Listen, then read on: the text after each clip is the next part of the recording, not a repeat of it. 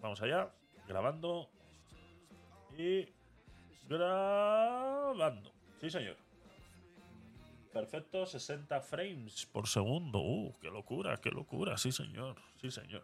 Pues lo dicho, buenas noches, eh, bienvenidos. Hoy vamos a ver el debate, tercer debate presidencial del año 2023 de Argentina. Vamos a ver ese debate entre Sergio Massa y Javier Milei, que al parecer, según algunas cositas y muy pocas, porque he intentado hacerme oídos sordos, ha estado bastante interesante. Así que eh, sin más preámbulos, como dicen los profesionales, vamos allá.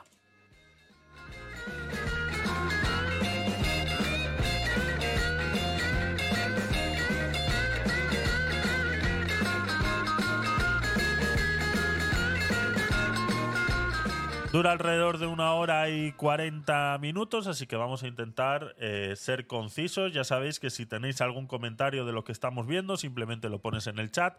Ya sabéis que tenemos un delay prácticamente de milésimas, entonces yo automáticamente paro el vídeo y conversamos aquello que eh, veáis vosotros convenientes o yo en cualquier momento también eh, pararé el vídeo para comentar cualquier cosita. Ya sabéis que lo importante es que podamos aprender un poquito de la política internacional, de cómo en otros países se hacen las cosas y aquí la verdad que de Argentina hemos podido aprender mucho de ese proceso de segunda vuelta y de cómo los argentinos atacan este, este problema eh, político que están sufriendo en Argentina con esa inflación de más del 140% y que bueno, que no nos olvidemos que eh, Sergio Massa es el, el, ministro de Economía en Argentina en el último año y medio que llevan de...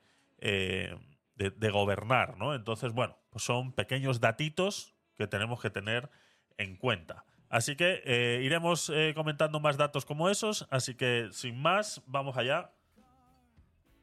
Vamos a quitar esto un segundito.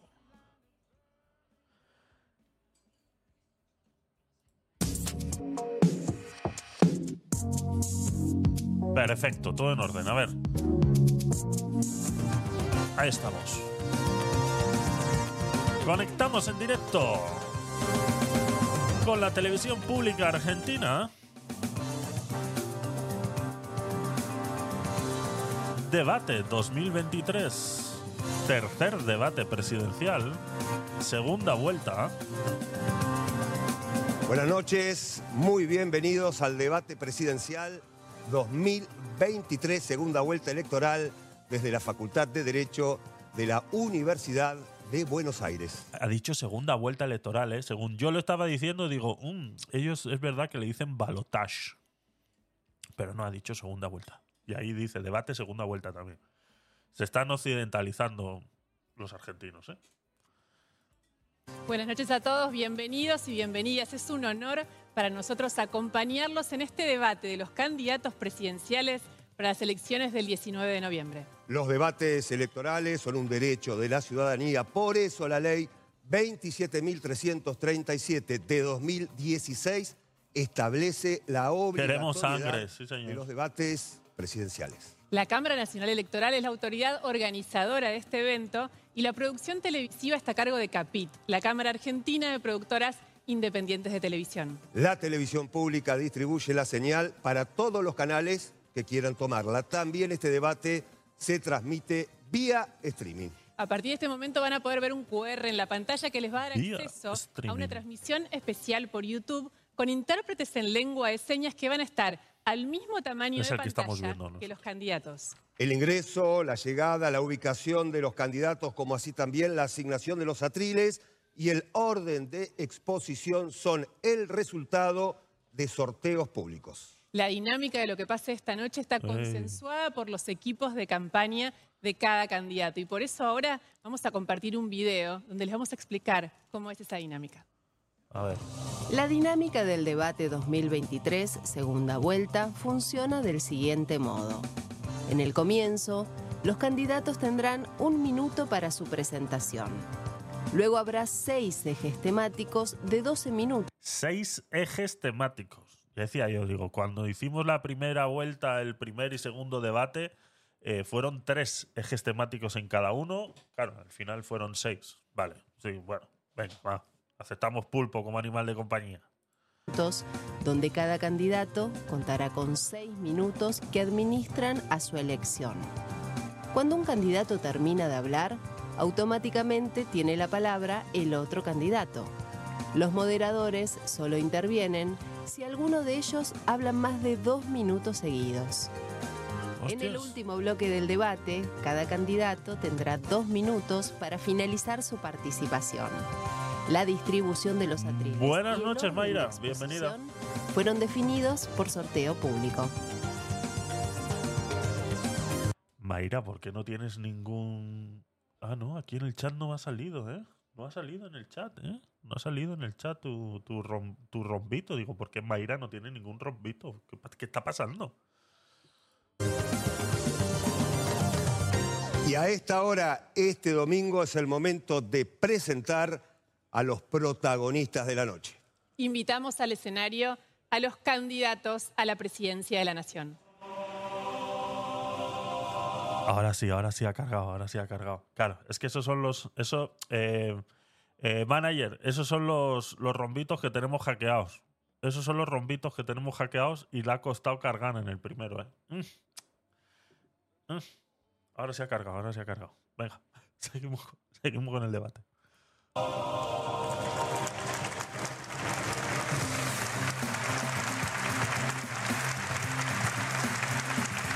Los rombitos que tenéis al lado de vuestro usuario son eh, niveles de, eh, pudiéramos decir, de eh, rangos dentro de la aplicación. Según vayas interactuando con diferentes contenidos, vas consiguiendo puntos y esos puntos vas subiendo en un rango.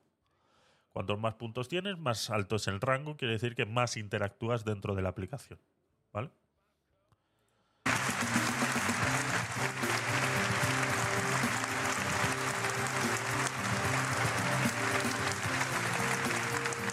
Bueno, aquí los vemos. Bienvenidos candidatos, muy bienvenidos. Esperemos y esperamos esta noche tener un gran debate con las ideas, con las propuestas, con los proyectos que la ciudadanía está esperando escuchar de ustedes. Para todas las personas presentes en el Salón de Actos de la Facultad de Derecho, les recordamos que está prohibido aplaudir, gritar, hablar o dirigirse a cualquiera de los candidatos y también está prohibido que se levanten de sus asientos durante la transmisión. Y ahora es el comienzo del debate y está previsto que tengan un minuto para presentarse.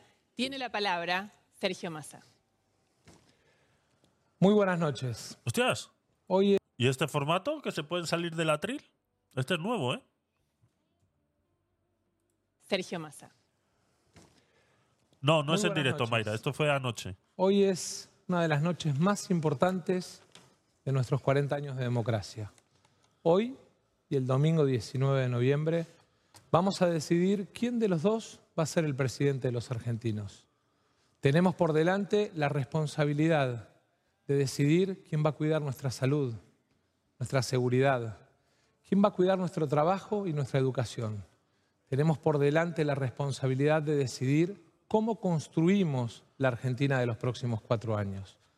Vengo a plantear un gran cambio para la Argentina que es la construcción de un gran acuerdo con políticas de Estado, con diálogo y consensos, pero sobre todas las cosas con el respeto a los que piensan distinto. Tenemos el desafío por delante de definir los próximos cuatro años de quién va a representar a la Argentina frente al mundo y quién va a cuidar a nuestras madres y a nuestros hijos.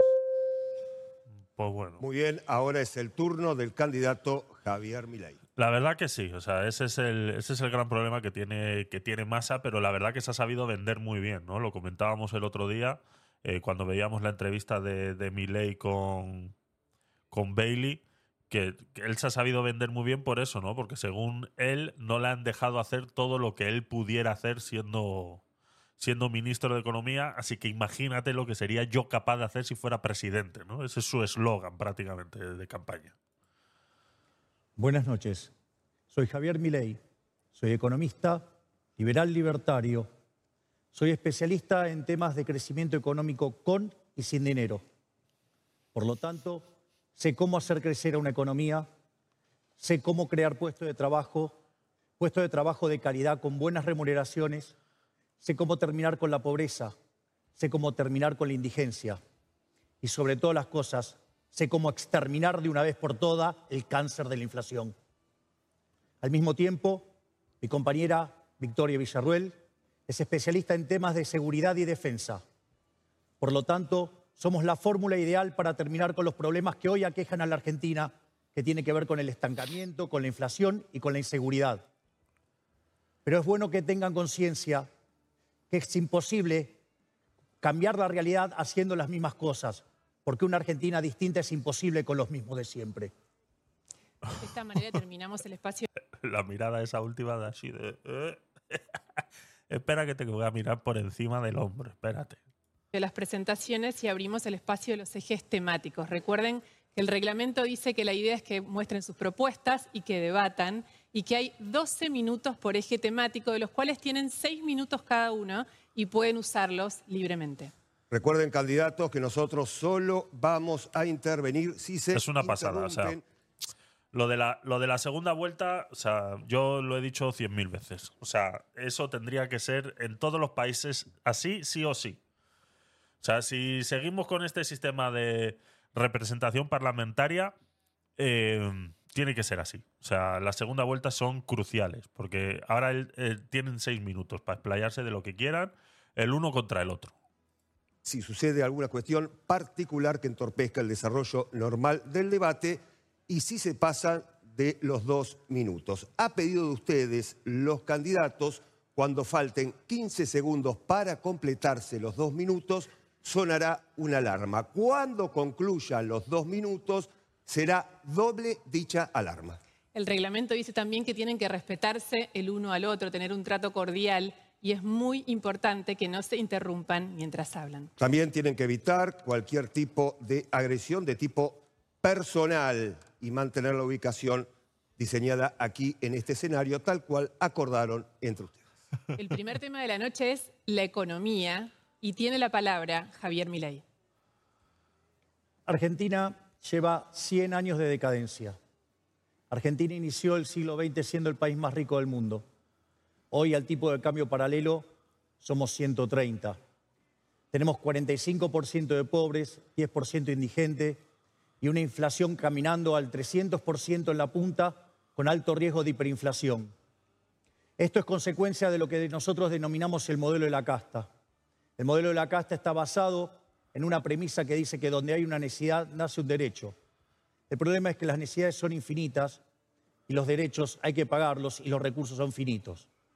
Eso no es un problema para los economistas de verdad, porque eso se resuelve con mercados, con propiedad privada y precios libres y sin intervención estatal. Pero eso no es lo que le gusta a la casta política, que le gusta intervenir.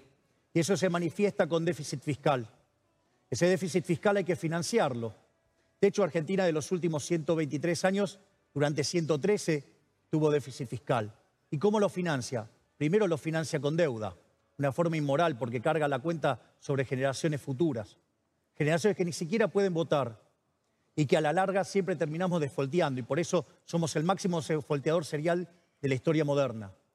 La otra alternativa que utilizan los políticos suele ser el uso de la maquinita de imprimir billetes, o sea, ir al Banco Central e imprimir billetes. Eso genera inflación. De hecho, le hemos quitado 13 ceros a la moneda, tuvimos dos hiperinflaciones sin guerra y vaya que estamos camino a otra. Y la otra alternativa, ya cuando no queda más, viene el ajuste, el ajuste, y que la política siempre lo hace subiendo impuestos, jamás bajando el gasto. Y eso lo que hace, generar presión que hace que sea inviable el sector privado, hace que nos hundamos por culpa de la presencia del sector público. El Estado es el origen del problema, no la solución. Tiene la palabra Sergio Massa. Bueno, creo que lo bueno de este debate es que tiene la oportunidad de que cada uno de nosotros podamos exponer y podamos preguntar. Javier, por sí o por no te quiero preguntar. Dijiste en el programa de Feynman que vas a eliminar los subsidios. ¿Los vas a eliminar sí o no? Por sí o por no, ¿vas a privatizar Vaca Muerta como dijiste en el programa de Chiche Helblum, sí o no? Por sí o por no, ¿vas a dolarizar la economía como planteaste en la carta que le presentaste a la justicia electoral? ¿Sí o no? Por sí o por no, ¿vas a privatizar ríos y mares como planteaste en la carta que presentaste a la justicia en tu programa de gobierno? ¿Sí o no? Por sí o por no, ¿vas a eliminar el Banco Central? A ver, primero a mí no me vas a condicionar si contesto sí. Exactamente, es lo, es lo mismo que iba a decir yo. O sea, es lo mismo que iba a decir yo. O sea, este señor no puede venir ahora a, cambiar las reglas del debate. O sea, esto no es un quiz universitario. O sea, esto no es sí o no verdadero o falso. Esto es un debate. Eh, lo que tú hayas entendido de que haya dicho mi ley de que va a eliminar los subsidios, eh, no quiere decir que sea fácil de responder con un sí y con un no. O sea, eso es un problema tuyo que has tenido que no has entendido bien lo que ha querido decir con ese tipo de cosas. Entonces, eh, esto es el mismo juega sucio de siempre, ¿no? De querer eh, poner contra las cuerdas al contrario de, una manera sucia. Es, es, lo que está haciendo. O sea, eso es sucio. Lo que está haciendo ahora mismo es sucio. ¿Y o no? Lo que sí te voy a decir es que, ¿sabes qué? Ustedes estuvieron mintiendo con los subsidios. Ustedes son unos mentirosos. Vos sos un mentiroso en engañar y asustar a la gente de cómo lo hiciste. Y te voy a explicar por qué. Porque el boleto, ¿sí? Si vos agarrás, ¿sí? Y te fijás, dado lo que cubre hoy, cubre una sexta parte. Por lo tanto, digamos, primero tendrías que multiplicarlo por seis. O sea, con lo cual no te vas a 1100, te vas a 350 aproximadamente. Con lo cual mentiste ahí. Pero además nosotros queremos... Gracias, Antonio, por esas 20 estrellitas. Mira esa estrellita dando vueltas por la pantalla. ¿Eh? Enorme, enorme esa estrellita dando vueltas por la pantalla. Sí, señor. Muchas gracias. Atacar, además, la parte que tiene que ver con los impuestos, con lo cual lo llevaría a la mitad. Y te voy a decir algo, no, no vamos a tocar las tarifas. ¿Sabes por qué? Porque antes vamos a permitir que la economía se recupere. Y cuando la economía se recupere, la economía va a poder pagar esas tarifas. ¿Y sabes cuál es el problema tuyo? Que vos ¿sabes qué? Nos reventaste los ingresos. Con vos, como ministro de Economía, cayó 33% los ingresos, que ya venían cayendo antes con Macri. Y te voy a decir más. ¿Sabes qué? Si tuviéramos los mismos ingresos que teníamos la convertibilidad, igual de, antes de tener la miseria que tenemos ahora con vos de 350 mil pesos, ¿sabes qué? Tendríamos 1.800.000. Mirá la miseria que generaste. Vale, no caigas en su ¿sabes juego. Qué? Sí voy a terminar con el Banco Central, porque el Banco Central es el origen de la inflación, es decir, es la maquinita. ¿Sabes por qué voy a terminar con la inflación? Porque es la forma en la cual ustedes nos roban a nosotros. ¿Sabes cuántos nos robaron ustedes con la emisión monetaria en los más de 20 años? Que salimos la convertibilidad, 280 mil millones de dólares. De hecho, el gobierno de delincuentes en el que vos participás nos están robando 90 mil millones de dólares. Y este año te está llevando de esa manera 25 mil millones de dólares. ¿A quién querés seguir jodiéndole la vida con robarnos con la inflación? Este, este, este juego es muy, muy, muy. Esas, ah, vale, perdón, perdón, perdón, perdón. Perdón, Antonio, perdón. Vale, esas son para mi ley. Se las guardo, ¿vale? Eh, este esto que está sucediendo aquí es lo que hablábamos y hemos hablado muchas veces en el, en el tema de cómo la derecha tiene que aprender a comunicarse. ¿vale? ley tiene un problema muy grande y es que todo lo que dice tiene razón. Y hay mucha gente que le vota porque le entiende, pero hay otra mucha gente que simplemente no le va a votar porque no le entiende lo que está diciendo. O sea, ahora mismo en este siendo un tercer debate eh, por el cual la pelea es eh, por la presidencia, tiene que bajar un poquito el eh, nivel de exigencia para poder entender lo que le está diciendo. El otro le ha puesto contra las cuerdas diciéndole, sí, no, eh, los subsidios.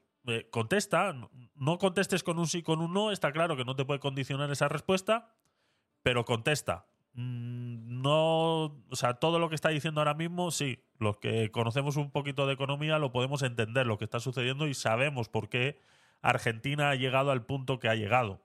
Pero claro, eh, lo hablábamos en la entrevista, eh, cuando tú le das 400 dólares a alguien que no tiene nada, le da exactamente igual de dónde salga esos 400 dólares.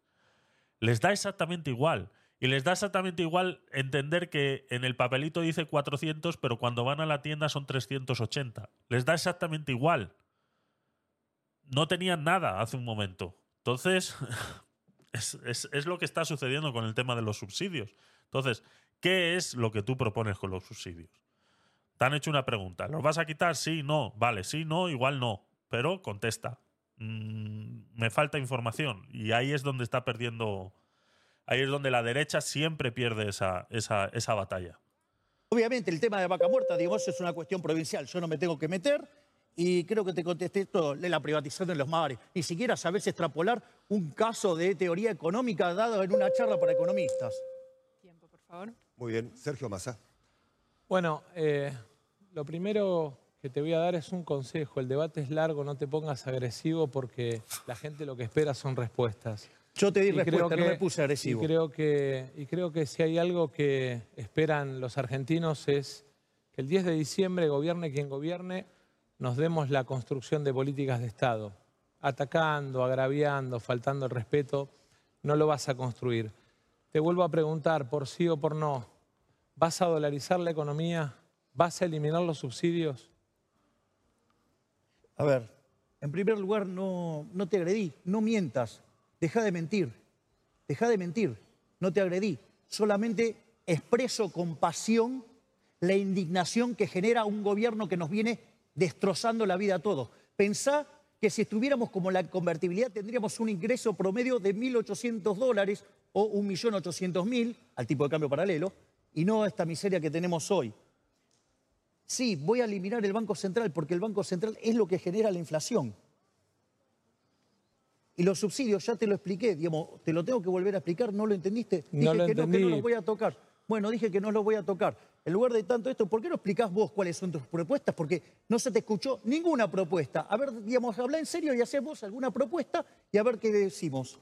Tengo todavía un largo tiempo por los 4 minutos 40 que me quedan, pero o mentís en lo de Feynman o mentís esta noche. Porque... Es, increíble, o sea, es que, es que lo acaba de reventar a mi ley. O sea, lastimosamente lo acaba de reventar. Porque es que ha entrado a saco en su juego y se lo acaba de, demostrar ahora mismo. O sea, a ti te queda un minuto y a mí me quedan 4.30. O sea, eh, te acabas de desahogar, te acabas de desinflar con un montón de temas técnicos que nadie entiende y, has perdido seis minutos eh, eh, pues en eso. Ha caído en la trampa. Ha caído en la trampa. Mi ley acaba de caer en la trampa. Es así. Que dijiste que ibas a eliminar todos los subsidios. Te acabo de explicar cómo lo voy a hacer.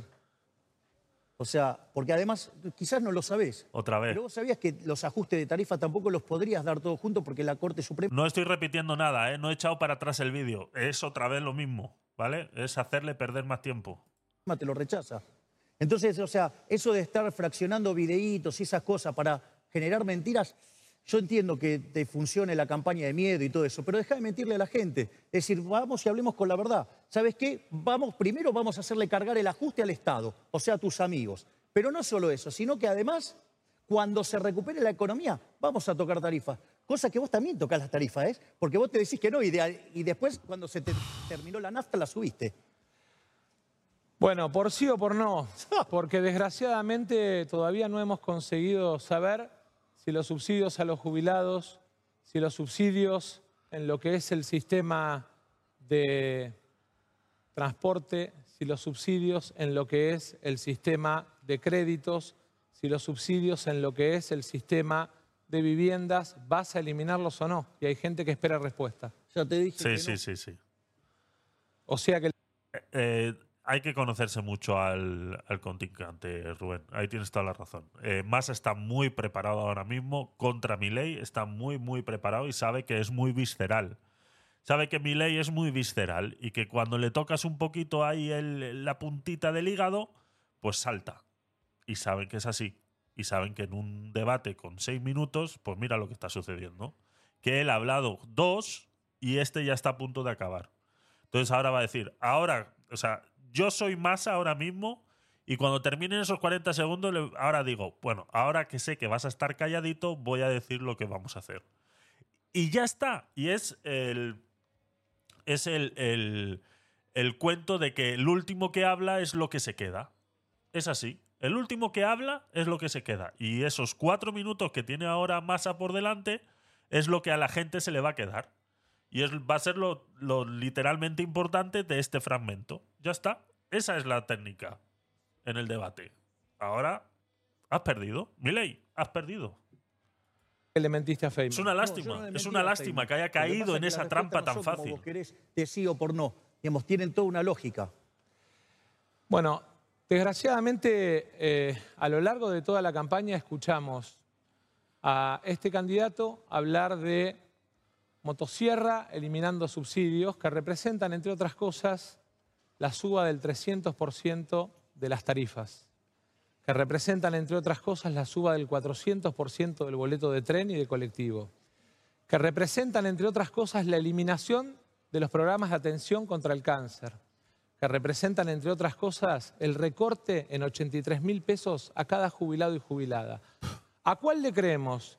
¿Al que mintió en lo de Feynman o al que miente esta noche? Muy fácil. Si un mentiroso dice que alguien es un mentiroso, ese que está siendo acusado es el que dice la verdad. Pero Milei, que no tienes que hablar. Pinocho, ya me hubieras lastimado un ojo. Milei, que era una pregunta retórica, que no tienes que entrar al trapo, que no entres, que era una pregunta retórica. Déjale que siga hablando, que gaste minutos. Le falta, le falta un asesor de debates a Milei, ¿eh? Le falta, es increíble. Ha entrado al trapo Javier, Entiendo que hiciste tu carrera más que como economista, como estandapero de televisión, pero desgraciadamente... Está, sí, sí, sí, sí, sí. Juego, o... ley está muy confiado, está muy confiado ley. Lastimosamente ley está muy confiado y, es un gran problema, es un gran problema en un tercer debate como este ir tan confiado. Eh, que la gente no te está entendiendo, ley. Que la gente, a la gente que tú le tienes que rascar votos a este señor, no te está entendiendo. No sabe lo que estás hablando.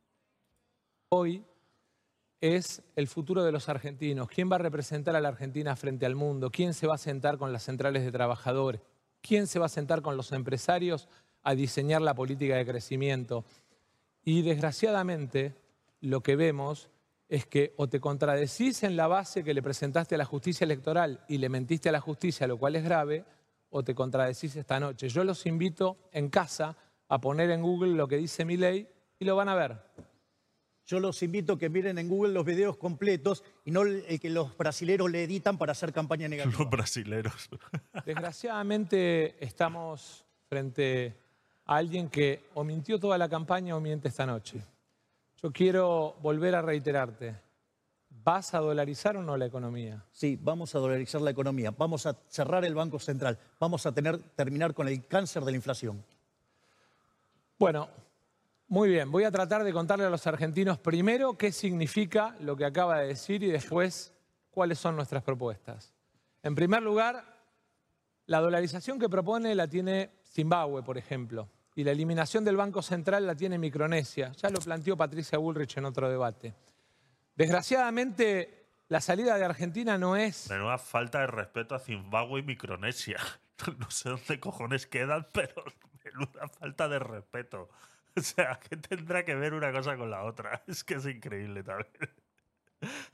Le falta un asesor, sí, Patricia. ¿Qué tal? Bienvenida. Gracias por pasarte. Es que si no escribís en el chat, yo no sé si estáis aquí, ¿vale? Eh, así que si eso, saludar y yo saludo con mucho gusto, Patricia. Muchas gracias por pasarte. Como plantea este señor, haciendo una apropiación del ahorro de la gente en nombre de la dolarización. La salida de Argentina es con aumento de exportaciones. La salida de Argentina es con los 40 mil millones de dólares más que vamos a exportar el año que viene. La salida de Argentina es con la construcción de trabajo. Pero ¿cómo vas a exportar? O sea, ¿cómo vas a exportar? O sea, es que se contradicen ellos mismos. O sea, tú no puedes exportar teniendo como base monetaria el peso argentino. O sea, no puedes exportar teniendo como base monetaria el peso argentino. ¿Cómo exporta Argentina? En dólares. Entonces, si existe una doble moneda en Argentina, como existen en otros muchos países latinoamericanos, que existe cuando tú en Perú te vas a alquilar o, o vas a comprar un coche, por ejemplo, lo pagas en dólares. Tú vas a comprar un coche a un concesionario y te dicen, ¿cuánto vale el coche? 20 mil dólares. No 200.000 soles o 2 millones de soles, que no sé cómo estará el cambio ahora mismo. Te lo venden en dólares. En Argentina pasa exactamente lo mismo. Entonces, para ellos poder exportar y poder entrar realmente en el comercio mundial, tienen que exportar en dólares. Entonces, no engañes a la gente. Ya estáis exportando en dólares. Entonces, como estáis exportando en dólares, esos mismos dólares lo que hay que hacer es dejarlos dentro de la economía eh, eh, interna del país y no mm, guardárselos a saber quién se los está guardando. Ese es el problema. Sobre la base de mejores ingresos, la salida de Argentina es con un acuerdo de unidad nacional que nos permita la reducción del sistema de impuestos, incluidas las retenciones. La salida de Argentina es un camino sobre la simplificación tributaria para que nuestras pymes y nuestros comercios no tengan que andar haciendo un curso para pagar impuestos. La salida de Argentina no es sobre la base de plantear el recorte de 80 mil pesos por mes en cada jubilado. Ahora sí hablamos en pesos, ¿no? Sobre la vuelta. Ahora sí hablamos en pesos. Cuando hablamos de la economía del ciudadano promedio argentino, hablamos en pesos. Cuando hablamos de macroeconomía del país, hablamos en dólares. O sea, cuando nos interesa es una cosa o es la otra, ¿no? O sea, cuando queremos hablar de realmente tocarle la fibra sentimental a la gente, le hablamos en pesos. Vuelta de las AFJP, como ha planteado este señor en su propuesta a la justicia electoral. ¿Vuelven o no las AFJP? A ver, primero falacia ad populum, digamos, o sea, que no se aplique en otro lugar. Vos en la Asamblea del año 13 hubieras votado a favor de la esclavitud entonces. el candidato Javier Milei acaba de concluir su tiempo. Continúe, candidato Sergio Massa, por favor. Desgraciadamente, plantea la vuelta de las AFJP. Le quiero contar a cada jubilado y jubilada lo que eso significa. Hoy en la Argentina hay 21.750 jubilados de AFJP cobran entre 5 y 20 mil pesos. Y tuvo que ir el Estado en socorro de esos perjudicados por ese sistema que destruyó el sistema jubilatorio. La Argentina lo que necesita es rediscutir su programa con el fondo que es inflacionario, aumentar su programa de desarrollo exportador, mejorar la distribución del ingreso y bajar impuestos sobre la base de un gran acuerdo, pero además con cuatro premisas muy claras a partir del 10 de diciembre. Vamos al superávit fiscal. Superávit, vamos al superávit comercial. Vamos a un régimen de competitividad cambiaria y vamos a un régimen de acumulación de reservas que nos permita ir pagándole al fondo para... Superávit comercial, ¿eh? Jamás en la vida había escuchado esa, esa frase. ¿Cómo puede haber un superávit comercial? No lo entiendo, de verdad. No me cuadra. Dentro de mis entendimientos de economía, no me cuadra que pueda existir algo que se llame superávit comercial. Superávit fiscal sí, pero superávit comercial no lo sé. Eh, Para sacarlo definitivamente de la Argentina. Cada vez que el fondo vino a la Argentina le fue mal. Bien, de esta manera se terminó el tiempo sobre el eje temático de economía y seguimos con el resto de los ejes. Claro que sí, ahora es el momento en este debate del segundo eje temático, las relaciones de la Argentina con... Aquí, a ver, no es que haya en este eje temático, o sea, no es que haya ganado masa, sino que le ha ganado el relato. Massa le ha ganado el relato a Milley, ¿vale? Para los de izquierda toda la culpa es del FMI, no de ellos que jodieron el país, exactamente. Exactamente. Así es. Así es. Si es que el, Fondo Monetario Internacional eh, son eh, la lagartija que se muerde la cola cada vez que eso. O sea, todo el que sabe un poquito de economía y que sabe cómo se imprime el dinero, eh, sabe lo que hace el Fondo Monetario Internacional. Ya está. Con el mundo. Comienza con este tema el candidato. ¿El qué? ¿El qué? ¿El mundo? La Argentina tiene la responsabilidad ah. en un mundo absolutamente convulsivo y convulsionado de pensar su política exterior en defensa del interés argentino. Lo primero que tenemos que tener claro es la multipolaridad. Argentina tiene que tener relaciones con todos los países que abran los brazos y los mercados para vender trabajo argentino. Tenemos además dentro de la política exterior cuatro ejes que sostener. La agenda de seguridad alimentaria, que además es una oportunidad para la Argentina. La agenda de seguridad energética, que nos da la responsabilidad de ser proveedores regionales y mundiales de shale gas y de shale oil. Tenemos una enorme oportunidad para el norte argentino sobre la base de la demanda de minerales y dióxidos raros. Y tenemos en la economía del conocimiento, por la elegibilidad de nuestra gente construida en el sistema de educación pública, la enorme oportunidad de ser proveedores de servicios intelectuales mundiales. En paralelo, cuatro temas centrales. ¿Quiénes son los principales socios comerciales de Argentina? Brasil es uno. Ahí está Rubén intentando poner exclamación code. Dice, ¿eso qué es? es magia, Rubén, es magia. Es magia. es magia, Rubén. Muy bien por intentarlo. Estábamos, mira, teníamos que haber hecho Chakaram, teníamos que haber hecho una apuesta a ver quién, quién, había sido el primero en intentar poner exclamación code. hubiera estado guay, hubiera estado guay. Nada, es un, es un. Es una cosita que hemos programado en el chat. I told you, yes. es, una, es una cosita que hemos programado en el chat que solamente podemos escribir Sacaramo yo y eh, lo que hace es soltar el, usa tu código Tecnopoli para invitar a un amigo stream. ¿vale? Simplemente son pruebas en el, en el chat, que me ayudó Sakarama a programar unas cosas en el chat y, y una de esas es eso. China es otro. Defender esa agenda comercial que le da trabajo a dos millones de argentinos. La segunda, claramente, nuestra relación con la Santa Sede. Este hombre que está acá trató de representante del maligno al argentino más importante de la historia, nuestro Papa. Y alguno de los que está acá acompañándolo dijo que había que romper relaciones con la Santa Sede. Vamos a trabajar para que en el 2024 el Papa visite la Argentina. Por último. Yo no entiendo cómo eso, se llenan la boca con el Papa argentino, Papa argentino. No, no puedo entender el Papa izquierdo, exactamente no puedo entender cómo el Papa, siendo argentino, todavía no ha ido a Argentina, ¿no? Debería haber sido el primer país donde dice, pues mira, yo que soy argentino, el primero que voy a ir a Argentina. O sea, el Papa de argentino tiene lo que tú y yo de, de chinos. Ya está. El acento cuando habla castellano y poco más. Porque si no ha ido, o sea, ¿qué le impide ir al Papa a Argentina? ¿Alguien me lo puede explicar? ¿Qué le impide ir de visita a Argentina, a su país natal? Porque poco más. O sea, ¿qué le impide? Yo es una cosa que no entiendo, de verdad. La irrenunciable defensa de la soberanía de Malvinas. Le quiero agradecer al general Balsa por acompañarnos hoy. Estamos hablando que ha ido a Arabia Saudí. El Papa ha ido a Arabia Saudí y no ha ido a Argentina. O sea, mm, no sé. ¿Para qué lo defiendes tanto? creo que esos viajes, eh, papeles son muy protocolarios, sí, pues me imagino que él podrá decir, no sé. si él no decide a dónde tiene que ir, está claro que menos todavía. O sea, no lo sé. Es un símbolo del ejército al servicio de la democracia, pero sobre todas las cosas es un héroe de Malvinas que merece que los argentinos defendamos la causa de Malvinas.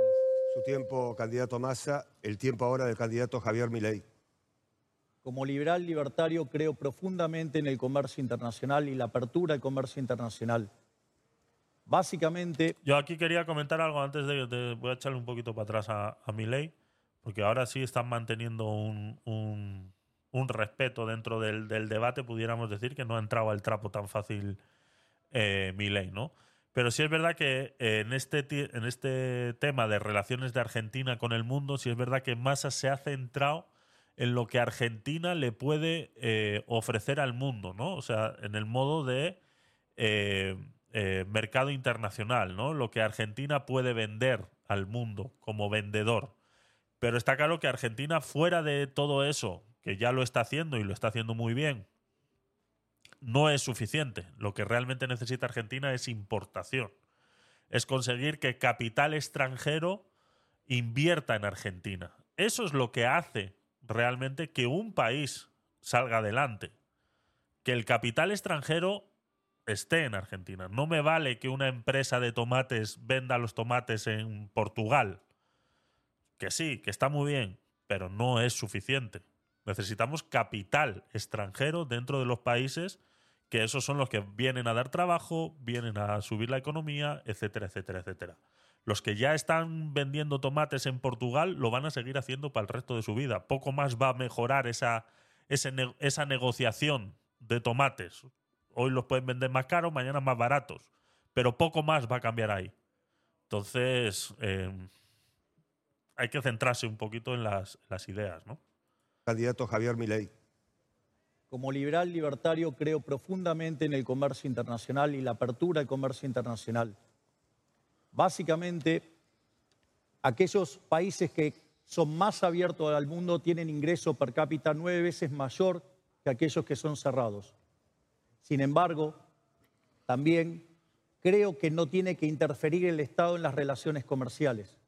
El Estado no tiene por qué meterse a decir con quién tengo que comercializar o con quién no.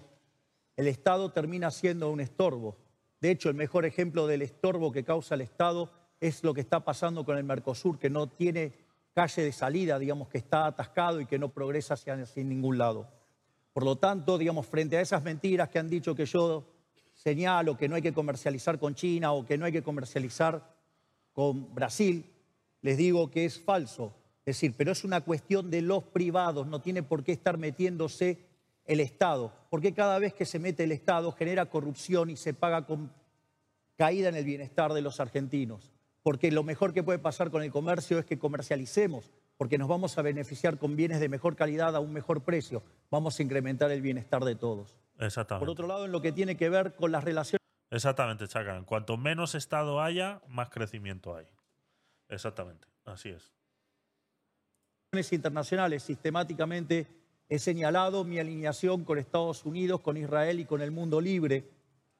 Y básicamente lo otro que quiero señalar es que como Estado no estoy dispuesto a comerciar, digamos, a plantear relaciones con aquellos que no respetan la democracia liberal, que no respetan las libertades individuales, que avanzan sobre los individuos y que no respetan la paz. Así es, Dixon, bienvenido.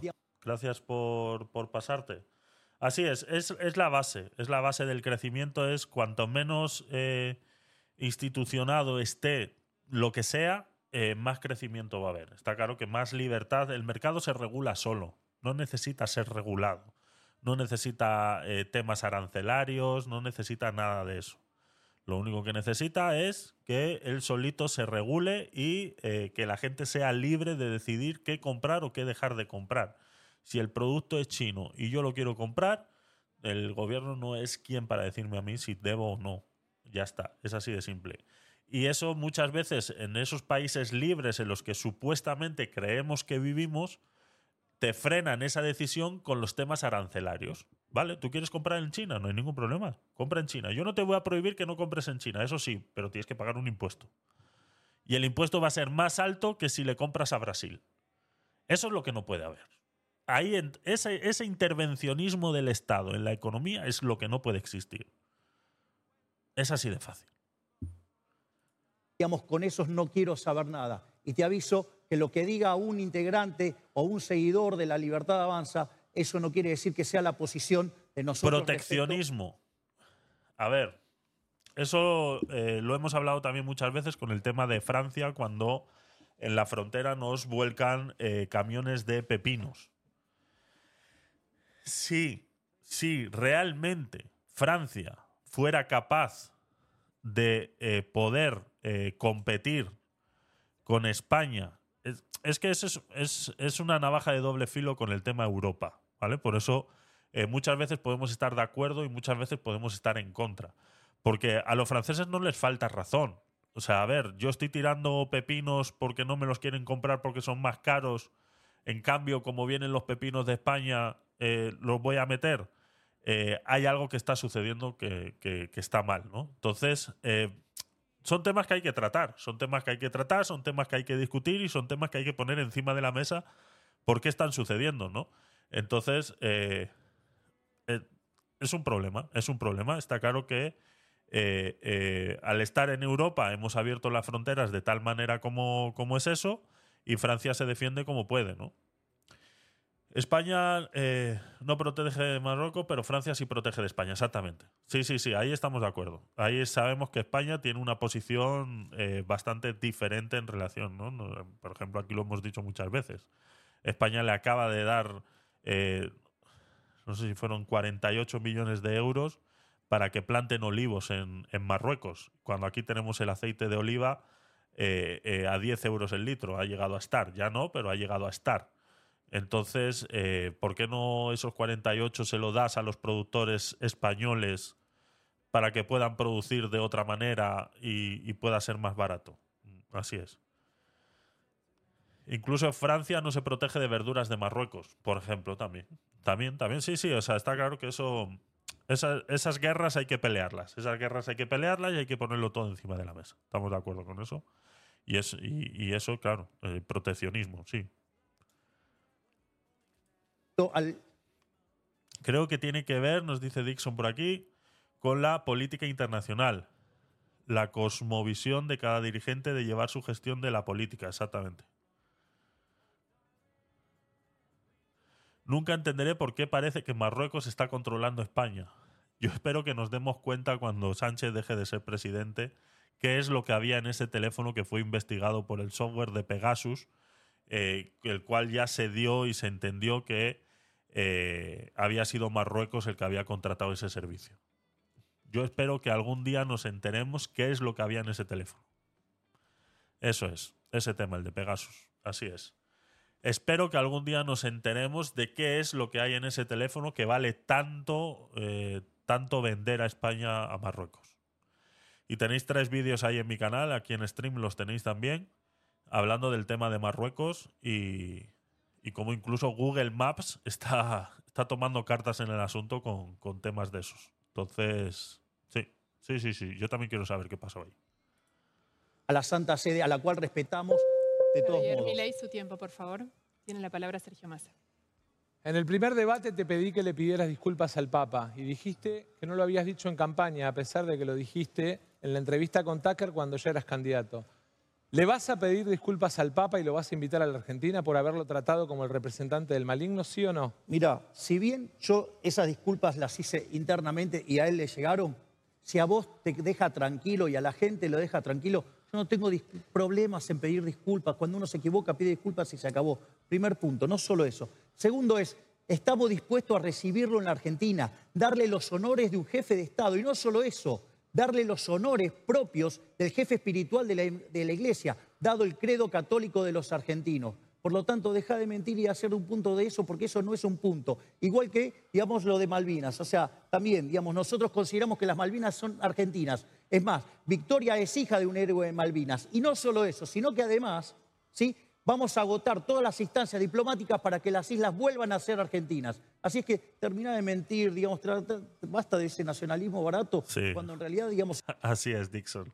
Eh, y luego mi ley es que cae, cae, cae en el trapo. O sea, ahí simplemente tiene que decir, mira, para que te quedes contento, sí, me he equivocado, eso que ha dicho le ha quedado muy bien y ya está. Seguir, seguir, porque se encasquilla, se encasquilla. Es que mi ley entra al trapo muy fácil. Es muy visceral el, el tío. Se hacen propuestas serias. Dijiste que Margaret Thatcher era tu ídola y que las Malvinas tenían el derecho a autodeterminación de los Kelpers. Le invito a la gente a que lo busque en Google. Eh, porque me parece que vino a desmentirse de lo que dijo durante toda la campaña.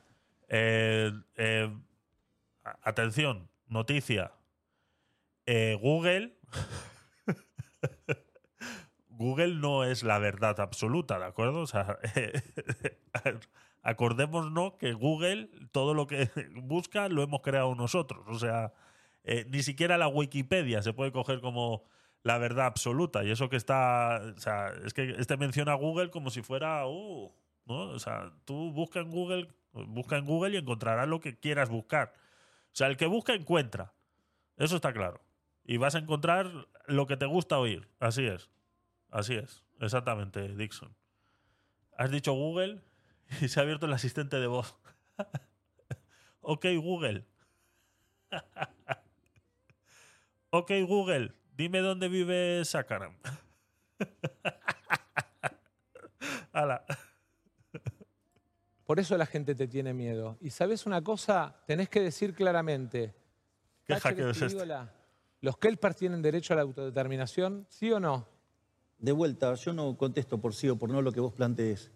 Yo lo que señalo es que en la historia de la humanidad ha habido grandes líderes. Digamos, la señora Thatcher fue, así como lo fue Reagan, como lo fue Churchill, y como otros, o como De Gaulle, o como otras personas que a lo largo de la historia han tenido un rol significativo. Digamos, lo que pasa es que yo entiendo, Thatcher tuvo un rol significativo en la caída del muro del Berlín, que parece que a vos te molesta que se haya caído y aplastado a la izquierda. Entonces ese es me, da mucha gracia cómo, cómo, cómo, baja la mirada así como cuando te, voy te estoy soltando una pullita, ¿sabes? Te estoy soltando esa pullita y, baja así la mirada como diciendo, mira, eh, chin, chin. da mucha risa, da mucha risa mi ley, de verdad, con esas cosas. Tu problema. Primero, Thatcher es Gracias, una Dixon. enemiga de la Argentina, ayer, hoy y siempre. Y nuestros héroes son absolutamente innegociables por más que para vos sea una figura Thatcher. Para mí no lo es. Para mí es una enemiga de la Argentina. Defiendo la soberanía de Malvinas y creo además que sería importante que digas si los Kelper tienen derecho a la autodeterminación o no, porque dijiste que lo tenían. Mirá, a ver, te voy a contar algo para que se entienda la falacia en la que estás cayendo, Sergio. Con ese criterio, digamos, como cuando Alemania en el 74 le hizo cuatro goles a Argentina, Cruyff la rompió y hizo un desastre, vos tendrías que considerar que Cruyff es un pésimo jugador. O con los goles que nos hizo Mbappé en la final, tendrías que despreciarlo porque nos hizo los goles. digamos, una cosa no tiene que ver con la otra. Nos tocó una guerra y esa guerra la perdimos, ¿sí? Y tenemos que hacer todos los esfuerzos para recuperar las islas por la vía diplomática. Así es que, digamos, digamos es un podemos elevar la calidad del debate, porque eso es muy pobre lo que estás haciendo. Es muy importante que los argentinos sepan si vas a defender o no Malvinas, porque a lo mejor Pero claro que voy a defender Malvinas. Presidente. Pero claro que voy a defender y, y la verdad es que, que hayas defendido a Thatcher dije al inicio, es una ofensa a todos los héroes de Malvinas y a todos los caídos en Malvinas. Pero además, lo otro que te quiero preguntar, porque fuiste para un lado y volviste para el otro. Pero es que es verdad, o sea, ¿qué tiene que ver una cosa con la otra? O sea, es como concederle al enemigo, decir, vale, pues sí, lo estás haciendo bien. Es como lo que estamos hablando ahora de masa. Lo está haciendo bien, el tío lo está haciendo bien, está entrenado, sabe que mi ley es visceral, pero eso no quiere decir que no esté de acuerdo con lo que estás diciendo. O sea, que yo esté diciéndote a ti que tienes una cosa buena, no quiere decir que seas el bueno de la película. Y que Thatcher haya hecho o haya dejado de hacer, no tiene nada que ver con que si mañana tengo que defender las Malvinas o no las tengo que defender. O sea, no tiene nada que ver. Esto no es blanco-negro. No es blanco-negro. O sea, tenemos que abrir un poquito la mente. No es blanco-negro. No, es que Thatcher, no. Los ingleses, no. Pues ala, entonces que cerramos la frontera. O sea, por la regla de tres de masa, ahora mismo habría que cerrar la frontera a todos los ingleses. Ya está. O sea, esa sería la solución de masa ahora mismo, cerrar la frontera a todos los ingleses. Porque claro, como no puedo estar en acuerdo de nada de lo que haya hecho Thatcher, porque al estar de acuerdo en algo de lo que ha hecho Thatcher es como darle el beneficio a que eh, nos quitaron las Malvinas por la fuerza. O sea, por favor. O sea, un poquito más de respeto cultural a la gente, que la gente tiene más dedos, dedos de frente, que no somos tan tontos, por favor. En tu presentación, Brasil y China, ¿vas a mantener relaciones o no? Porque los trataste de comunistas a los dos presidentes. Vamos por partes. Las relaciones comerciales las establecen los privados. Ahí está. Es más, te cuento, digo, vos pertenecés a un gobierno donde Alberto Fernández no hablaba con Bolsonaro, así que ¿qué problema hay si yo hablo o no dejo de hablar con Lula? Así es. Bueno, veo que tenés mala memoria porque inclusive yo lo visité a Bolsonaro en Brasil en medio de la pandemia, pero te vuelvo a preguntar. En medio de la pandemia, ¿eh? Y se queda tan ancho. ¿No es que en la pandemia no se podía viajar y no se podía hacer nada? ¿Cómo es eso posible? Explícamelo, Masa. ¿Vas a mantener la relación con Brasil y con China? Las relaciones comerciales del sector privado son del sector privado. Las relaciones las establecen los países, los aranceles los fijan los países, ahí, ahí, los permisos sanitarios los fijan los países. ¿Vas Ahí, ha entrado, ha entrado, ha entrado. Está, está, está masa, está masa así agachando la cabeza ahora mismo y ahora viene la estocada. Ahora viene la estocada. Atención, viene. ¿Mantener sí o no? Es decir, vos lo que estás hablando es toda una política de regulación del comercio que, lo único que hace, lo único que hace es perjudicar el bienestar de los argentinos. ¿Qué tiene que ver? Eso es una falacia. ¿Qué me importa? Falacia ad populum se llama, dale. Pues digo, sé más serio, armar argumentos serios, Sergio, dale. A mí me parece entró, entró. que lo que no le estás queriendo decir a la Ese es el problema. Ese es el problema que no logran entender. Es que es lo que funciona en todo el mundo, pero es que, no que es que el mundo no tiene por qué girar siempre para el mismo lado no tiene que girar siempre para el mismo lado. Tú puedes llevar un país, eliminar los aranceles por completo y dejar que el comercio actúe como tenga que actuar. Ya está, que son... Eh, eh, eh, o sea, no sé. Singapur no funciona así. ahí me has pillado, Rubén. No sé a qué te refieres. expláyate un poquito más, porfa. Singapur no funciona así.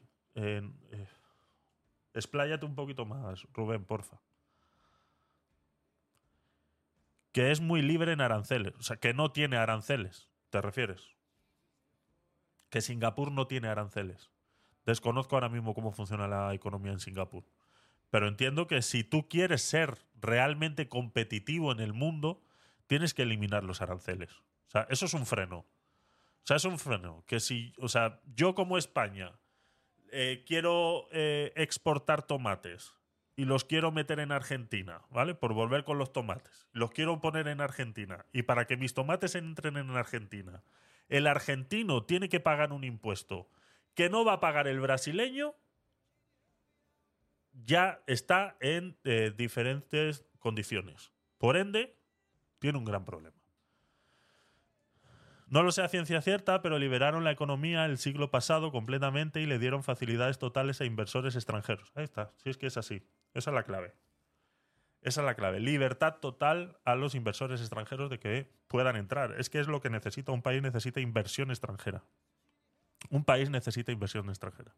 Esto de los aranceles es una minucia del comercio.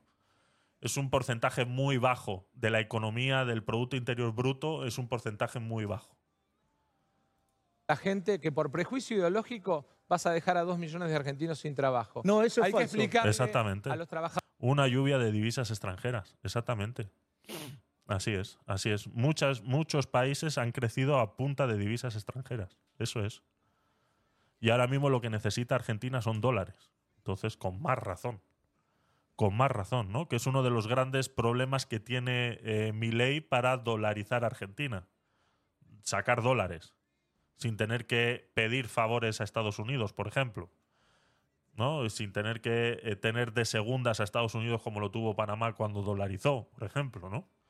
Eh, cosas de ese tipo. Trabajadores de la carne, hay que explicarle a los trabajadores avícolas, hay que explicarle a los trabajadores del puerto del Gran Rosario, hay que explicarle a los trabajadores del poroto de la soja en Salta, hay que explicarle a los trabajadores de las terminales automotrices de Pacheco, de La Matanza y del Gran Córdoba.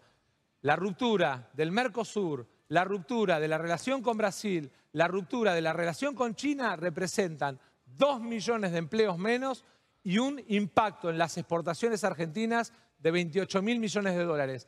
La política exterior no se puede regir por caprichos, no se puede regir por ideología, se debe regir por el interés nacional.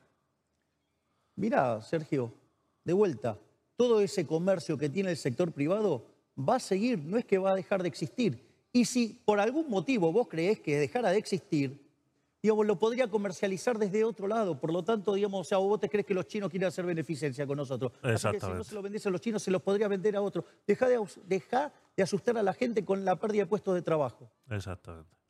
China no es una ONG. Si China te ayuda en algo, mira lo que sucedió aquí en España, por ejemplo, y, si en alguno de vuestros países de los que estáis en Latinoamérica eh, eh, ha pasado algo parecido, pues lo, comentáis. ¿eh? Yo comento porque es lo que conozco. Pero, por ejemplo, uno de los tratados que se hizo con, con China, que se acabó hace poco, fue ese, ese esa, ese, ¿cómo se dice? Esa supresión de los gastos de envío de todo lo que se compraba en China. No sé si os acordáis que cuando eh, salió el AliExpress, tú todo lo que comprabas en AliExpress era súper barato. O sea, porque no pagabas realmente el envío. El envío era gratuito. Esa supresión de ese, de ese pudiéramos llamarlo incluso arancel, entre, entre comillas, ese, ese impuesto a traer ese producto desde China, estaba eliminado por completo.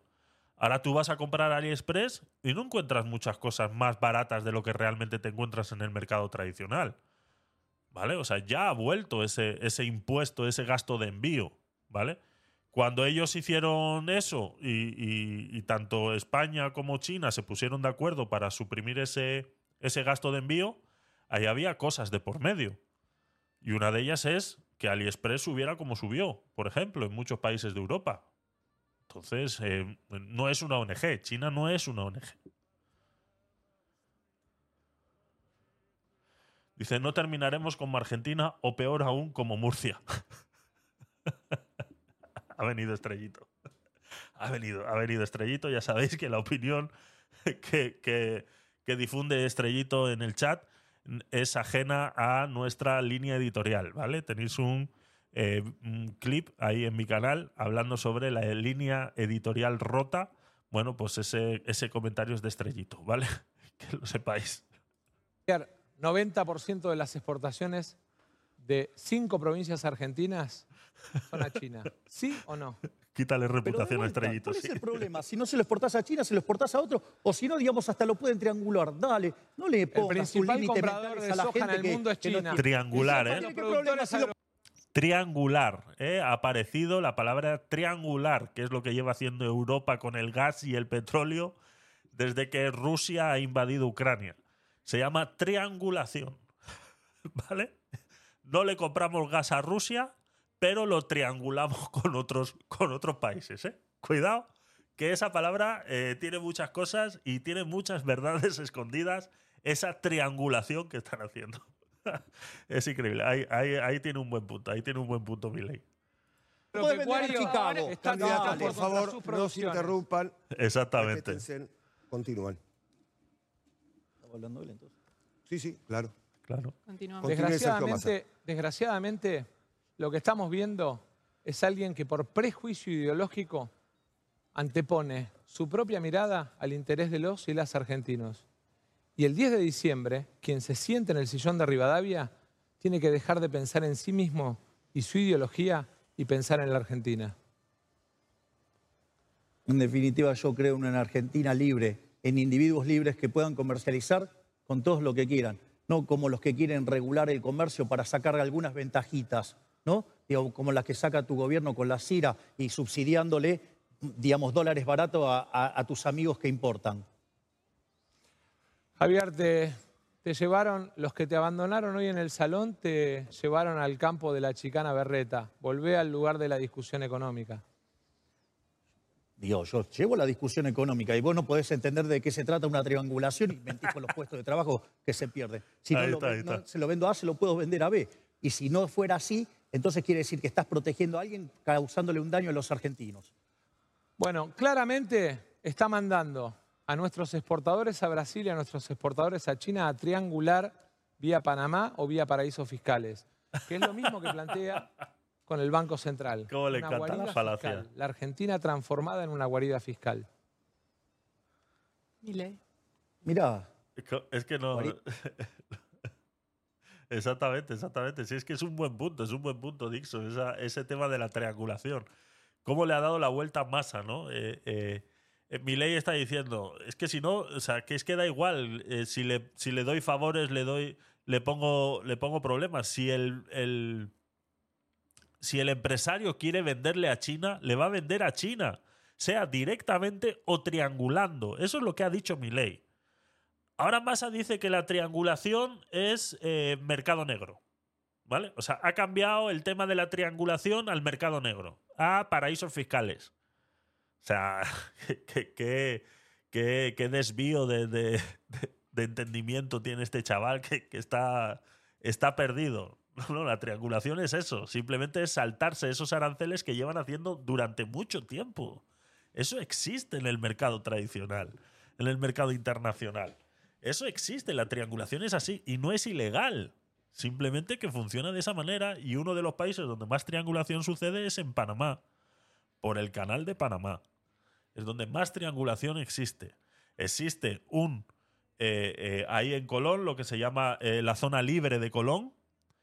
Es un territorio libre de impuestos donde se mercadea con toda la mercancía del mundo que pasa por el canal de Panamá se mercadea en ese pequeño territorio en Panamá que se llama la zona libre de Colón. Y ahí sucede la triangulación. Y no es ilegal, simplemente que sucede ahí. Ya está. Creen que los pueblos seguimos siendo estúpidos con todo respeto. Exactamente. Sí, sí, sí. Ellos eh, eh, se creen que no nos damos cuenta de cómo cambian el relato en, menos de, de, tres segundos. O sea, lo habéis visto. O sea, en menos de tres segundos del relato de que eh, no queremos aranceles porque da igual los pongas, si el empresario quiere vender a China, le va a vender directamente o triangulando, a que la triangulación es mercado negro. O sea, en menos de un segundo hemos cambiado todo el argumento. Exactamente. Esperemos que sí, esperemos que sí, Dixon. Esperemos que sí.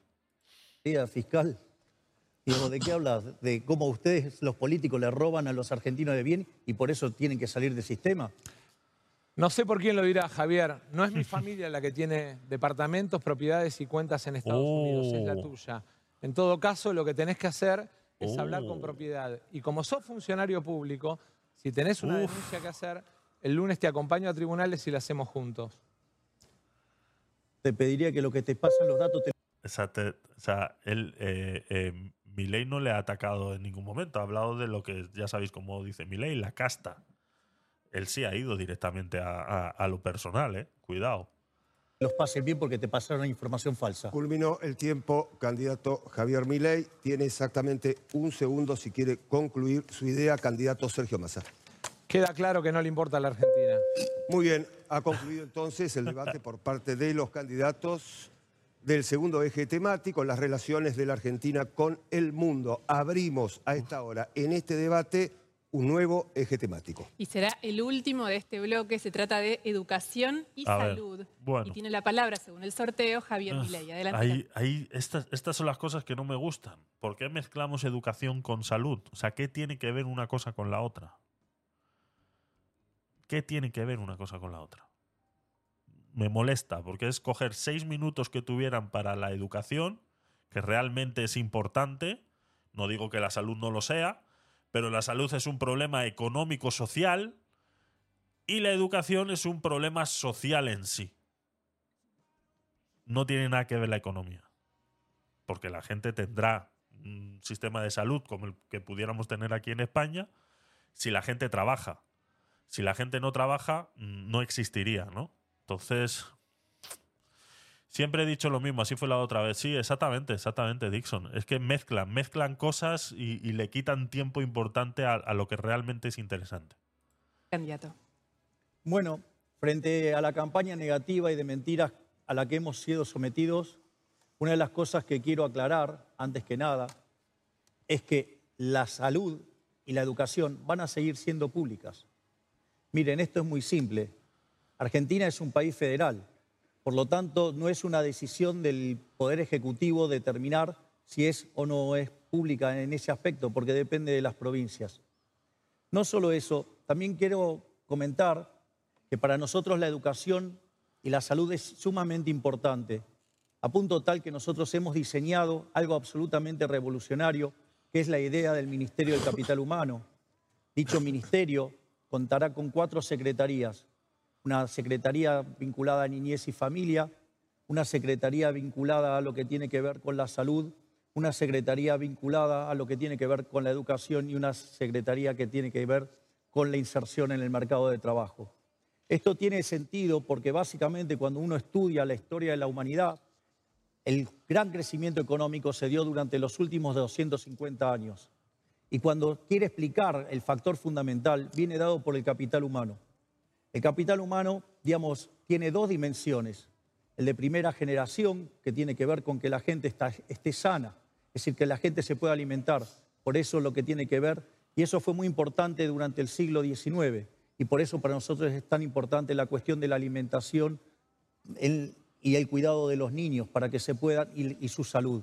Y por otra parte, durante el siglo XX y lo que va del siglo XXI, ha sido muy importante el rol de la educación y el rol del trabajo y el aprendizaje en la práctica. Y por eso, digamos, el segundo bloque de secretarías del Ministerio de Capital Humano.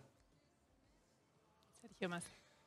Quiero contarle a los argentinos y a las argentinas por qué la Argentina es uno de los cinco elegibles mundiales. Básicamente, cuando hablan de capital humano, de lo que hablamos es del conocimiento de nuestra gente.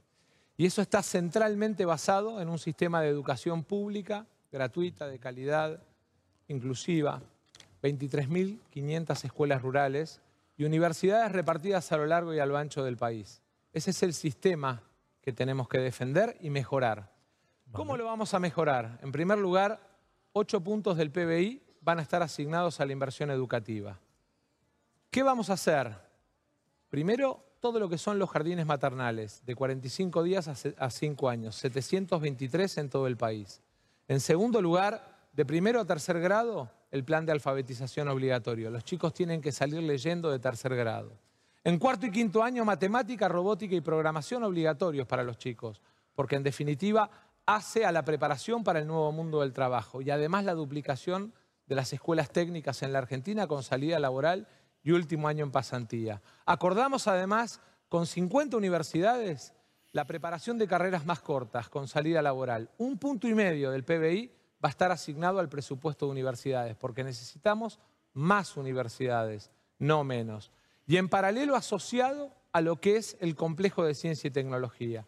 En materia de salud, además de la promoción de la carrera hospitalaria, además de la preparación de nuevo capital humano, porque el mundo está cambiando hacia, la atención domiciliaria, la integración del sistema de salud pública, del sistema de seguridad social y del sistema privado en un uso común de las capacidades, en un seguro de salud universal para los ciudadanos argentinos. Y sobre todas las cosas, la defensa del INCUCAI. Argentina merece tener un sistema solidario de donación de órganos que es respetado en todo el mundo. Muy bien, tiene la palabra Javier Milei. A ver, me resulta muy interesante todas las propuestas que, que tiene el ministro Massa. su signo político lleva 16 años en el poder. Yo no sé por qué no lo hicieron. Es más, usted habla de alfabetización. Nosotros sí tenemos un compromiso. Si todo lo que se hablara lo cumplieran, nuestra Latinoamérica fuera otra, exactamente. Exactamente, y es lo que le está diciendo ahora. Dice, habéis gobernado durante 14 años y no lo habéis hecho. Porque una cosa es, yo según lo estaba diciendo, digo, tienes razón, me parece bien, correcto, perfecto, vale. Y habla del 8%, 8 del Producto Interior Bruto para educación, 1% más para universidades. ¿Vale? Pero ¿de dónde vas a sacar ese 8% más? casi me convence. Exactamente. Si el problema es que de dónde vas a sacar eso. Eso es lo que tienes que explicar. Porque si, como le está diciendo mi ley, o sea, si ya llevas 14 años en el Congreso, o sea, 14 años, o sea, tu partido político ya lleva 14 años, no él. Tu partido político ya lleva 14 años gobernando Argentina. Y era tan difícil como coger el 8% del Producto Interior Bruto y dedicarlo a, educación, ¿por qué no lo habéis hecho ya? O sea, ¿qué es, qué, es lo que ha pasado? Si es, es tan fácil como hacer pim, pim, ¿no? Las gallinas que entran por las que salen, como dice Mota. Si es tan fácil como tú lo estás diciendo, ¿por qué no lo habéis hecho ya? Otra mentira. Claro, es que es eso, es eso. Sí, de hecho hemos firmado el compromiso con la alfabetización. Y le digo más, ¿sabe que solamente el 16% de los chicos termina el secundario en tiempo y forma? ¿Sabía que el 30% directamente no lo termina? Usted sabe, además, que habla de la alfabetización y de los chicos de 10 años, el 50% de los chicos no entiende lo que lea y el 70% no puede resolver un problema de matemática básica.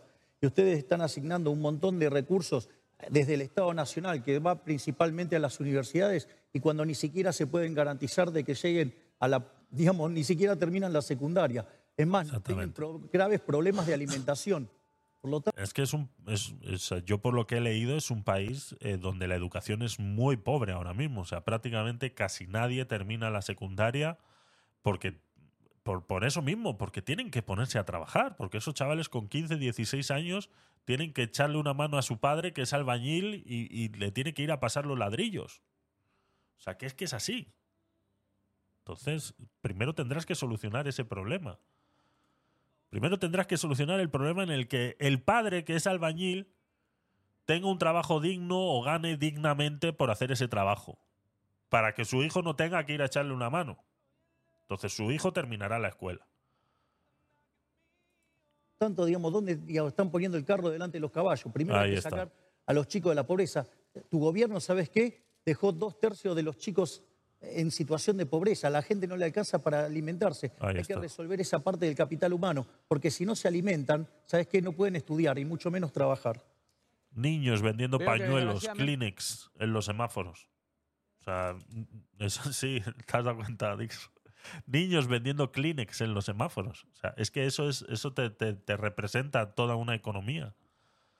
Eso te explica toda una economía. En el momento que tú ves niños en los semáforos vendiendo Kleenex y vendiendo lo que acaba de hacer su mamá en la cocina, esas empanadas, esos chavales que venden empanadas en las calles, que venden el, agua de guarapo y todas esas cosas que venden en los semáforos, ¿A qué crees que se debe? A que el niño es un gran empresario, es el Elon Max del futuro, que ha dicho voy a dejar de estudiar y voy a empezar a vender limonadas, como en Estados Unidos, ¿no? Que ponen a los niños en el tiempo libre a vender limonadas como si eso fuera algo interesante. No, no, no, perdona. No, no, es pobreza, es pobreza. No sabes cómo funcionan los centros de desarrollo infantil o jardines maternales, pero por sí o por no, ¿vas a arancelar las universidades? Digo, vos porque crees que, digamos, es gratis. Y nada es gratis. ¿Vas a arancelar sí o no? Yo lo que te digo es... ¿Vas a arancelar sí o no? Contale a los argentinos. A ver, porque yo hablo de reforma de primera, segunda y tercera generación. Vos traes una reforma de tercera generación a una de primera. ¿Vas a arancelar sí o no? No, de corto plazo, no. ¿Y sabes qué? En el corto plazo no, y en el largo plazo. ¿Y sabes qué? y de largo plazo se le va a dar los recursos a la gente. ¿Sabes para qué? Para que, digamos, pueda elegir a la, institución a la cual quiere asistir. ¿sí? En lugar de, de favorecer a la oferta y los curros de la política. Pero además, qué interesante, porque están los videos de cuando vos eras joven y la querías arancelar. Digamos, que, los brasileños te pasen esa data. Búsquenlos en Google. Yo lo que le quiero decir es que el Otra vez Google, Dios mío, que pero este que es funcionario, funcionario de Google, tiene acciones en Google, ¿más? ¿O qué es lo que pasa? que, todo el rato está con Google. A ver, eh, a lo que se refiere Milei con que es lo que le está metiendo en la pullita eh, masa con el, eh, pues eso, ¿no? que las universidades no sean gratis, ¿vale? Que las universidades no sean gratis es para que compitan en el mismo eh, nivel de competencia que cualquier otra, ya sea en academia, sea lo que aquí en España le llamamos la FP o sea todo lo demás. No vale que subvencionemos la universidad y que la FP no. Entonces, o subvencionas todo o no subvencionas nada. Entonces, en un país como Argentina, en la situación en la que está, lo mejor es no subvencionar nada, porque es más barato. Está claro. Ahora dices, claro, pero estamos discutiendo estamos discutiendo que, eh, claro, la educación es importante, hay que invertir en la educación. Por supuesto que sí, pero es lo que está diciendo mi ley. Tienes que invertir en la educación de donde está realmente el problema. Que tiene chavales que no terminan la secundaria. Entonces, si un chaval no termina la secundaria, le da igual si la universidad es gratis. No va a ir. No va a ir. El problema es que los chavales no están llegando a ese ciclo de la educación. Son muy pocos los que están llegando a ese ciclo de la educación y encima se están viendo beneficiados porque cuatro puedan ir a la universidad, que son los mismos cuatro de siempre. Pero que los chavales terminen la educación secundaria obligatoria, que no estén vendiendo pañuelos en los semáforos, es algo que hay que solucionar de antes. No vale poner universidades gratuitas. ¿Vale? Y luego, exactamente, nada es gratis, son todo impuestos. Entonces, que todos paguemos impuestos, yo estoy de acuerdo. Es la parte de dentro del, libertarismo que, quiero promover o, me gusta hablar, los impuestos tienen que existir para seguridad, educación y salud. Pero tenemos que pagarlos todos y que todos tengamos los mismos beneficios. Que los impuestos los paguemos cuatro para que se beneficien otros 20 que no hacen nada, yo no estoy de acuerdo. Entonces, ¿Que paguemos todos impuestos para beneficiar a cuatro que van a llegar a la universidad? Pues a mí no me parece. Prefiero que mis impuestos se utilicen para que esos chavales que están con 13, 14 años terminen la educación secundaria y luego decidan si quieren hacer una FP o quieren hacer una universidad. Ya está. Pero que decidan ellos, no tú por ponerle el caramelito en la boca. Que aquí en España sucedió exactamente igual. Hace, hace 15, 20 años atrás, el que no tenía un cartón universitario era, era nadie. O sea, la FP, la formación profesional, estaba mal vista. Era para la gente que no quería estudiar. Era la gente que decía, no, pues, ah, yo no quiero estudiar, me hago un FP, me saco una electricidad, eh, un técnico eléctrico y, ya está. Y a trabajar. Y en cambio el que iba a la universidad era uh, el, guay, el chulo, el, el poderoso, el adinerado, y eh, se promulgaba eso, ¿no? Que si tú no ibas a la universidad eras, pues eso, de la casta inferior, ¿no? Como en, como en la India, ¿no? Ese, ese, sistema de castas. Si tú hacías un FP, eras de la casta inferior. Si hacías universidad, era de... Y ahora se ha demostrado que estamos con un problema muy grande en España de que no hay profesionales para trabajar. Hay mucho mm, egresado de la universidad, eh, mucho eh, abogado, mucho que ha estudiado administración de empresas, mucho que ha estudiado marketing porque querían tener un cartón, pero eso no es lo que levanta el país. Lo que levanta el país es electricistas, fontaneros, eh, metalurgia, etcétera, etcétera, etcétera, etcétera. Entonces... Universidad. A cada mamá y a cada papá que tiene a su hijo en la universidad, la Universidad de San Juan hizo el cálculo. 270 mil pesos por mes le va a costar la idea de este señor. Pero además, el sistema, el sistema educativo argentino tiene una particularidad, que es que permite la movilidad social ascendente, la igualdad de oportunidades. Mm. Permite que el hijo de un peón rural pueda soñar con ser abogado presidente. Perfecto. ¿Vas a arancelar la educación primaria y secundaria también? A ver, deja, deja de mentirle a la gente. Che, el que hizo el cálculo ese es el mismo, digamos, hace los cálculos de la misma manera que te hicieron los cálculos de la tarifa y todo, que los números que mostraban y asustaban a la gente en el, en el, tren y en los distintos lugares no dan con lo que dijiste vos ahora o te está fallando la matemática. Entonces, digo, primero, digamos, no me vengas con cálculos que verdaderamente, digamos, no tienen ninguna base científica. Y después, o sea, ¿a qué llamás vos movilidad social ascendente? Digo, tenías que ser claro, porque digo, ¿qué es lo que quiere decir? ¿Que le vas a robar plata a gente para dársela a otro? Explica bien cómo se trata eso. Yo les cuento qué es la movilidad social ascendente para mí. Es que el hijo de un inmigrante italiano haya podido ir a la universidad, como es mi caso, o que el 90% de los chicos que van a la Universidad de José C. Paso de Florencio Varela sean primera generación de estudiantes universitarios. Yo entiendo que desde el Excel no se entiende, la realidad, las personas de carne y hueso sí lo entienden.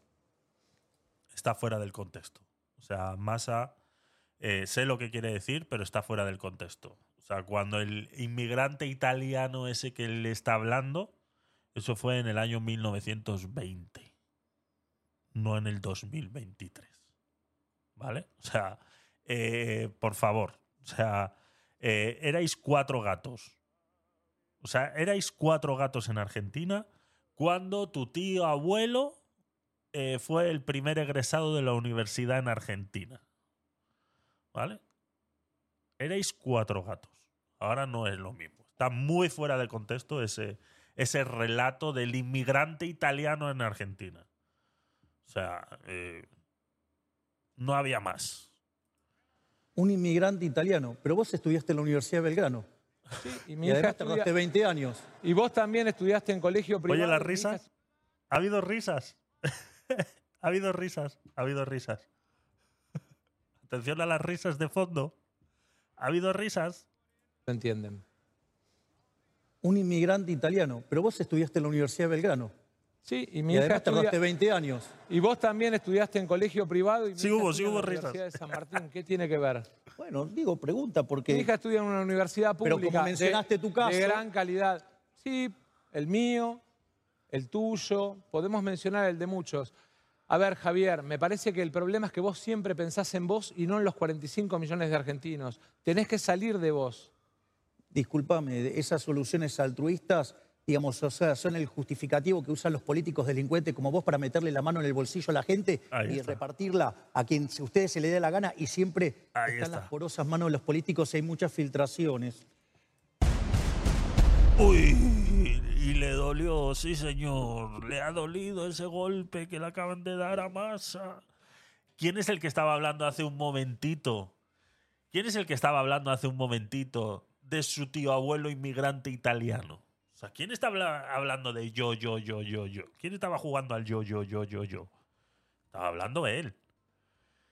Que a ley le gusta hablar del yo, yo, yo, yo, yo, eso ya lo sabemos. Eso ya lo sabemos. Pero esa excusa, eso que ha dicho ley, dice, esa es la excusa que utilizáis vosotros para meterle la mano en el bolsillo a los demás. Es así. Es, no te preocupes, si no es para mí, es para ti. Dame tu dinero. No te preocupes. Si yo no lo necesito, es para ayudarte a ti. Ese es el eslogan. Ese es el eslogan. Me encanta, me encanta. Javier, si tenés alguna prueba de algún delito que yo haya cometido, el lunes Qué pesado. tribunales. Y si no, retrátate. Porque me parece que lo que no podés caer es en la chicana berreta que te Pero que no, pero que, o sea, este es, este es el gran problema, el gran problema que tiene la izquierda, que no logra entender que cuando se habla de algo es en general, no es contra ti. En ningún momento ha dicho Massa eres un ladrón o Massa es que Massa eso es lo que te gusta hacer cuando le quitas el dinero a la gente de los bolsillos. No ha dicho eso. No ha dicho eso. Es más, es que lo vamos a volver a poner, porque es que me, repatea suficiente eh, como para que. O sea, es que lo, lo hacen causa común de todo. O sea, lo hacen causa común de todo. El tuyo, podemos mencionar el de muchos. A ver, Javier, me parece que el problema es que vos siempre pensás en vos y no en los 45 millones de argentinos. Évila, ¿qué tal? Bienvenida. de vos. Disculpame, esas soluciones altruistas digamos, o sea, son el justificativo que usan los políticos delincuentes como vos para meterle la mano en el bolsillo bueno, a la gente. sí la ha dicho. Sí la ha dicho. Sí la ha dicho. Sí la ha dicho. Delincuente como vos. Sí la ha llamado delincuente. Sí, sí, sí, sí, sí. La ha llamado delincuente. Sí, tienes razón. Tienes razón. Ahí. Sí. Sí, sí, sí, sí, sí. La ha llamado delincuente. La ha llamado delincuente. Como vos. Le ha dicho delincuente como vos. Sí, sí, sí, sí, sí son el justificativo que usan los políticos delincuentes como vos para meterle la mano en el bolsillo a la gente y repartirla. Lastimosamente, sí. Mi ley te estaba defendiendo, cojones. No puedo defenderte ahí ahora.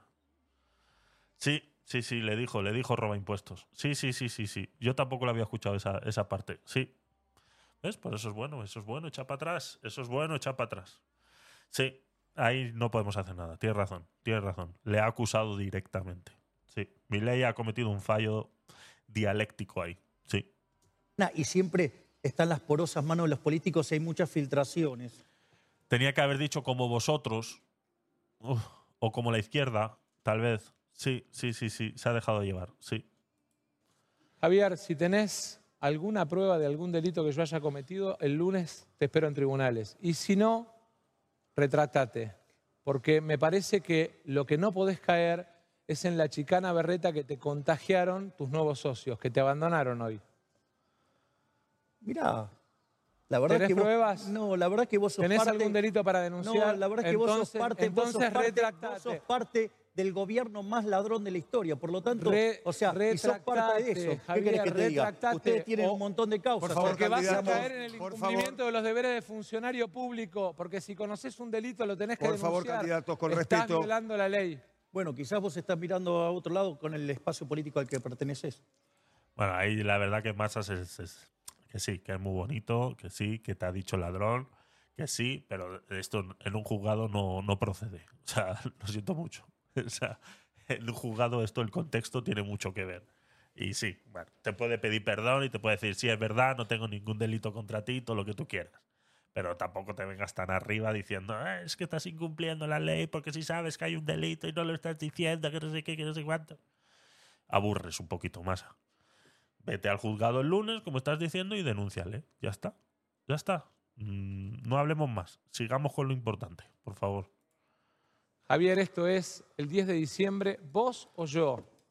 No vine a discutir ni a Macri, ni a Cristina, ni el pasado. Vos o yo. Y los argentinos lo que tienen que elegir es quien tiene la templanza, la capacidad, el equilibrio mental. Equilibrio mental. Con la realidad, ¿Ahora qué?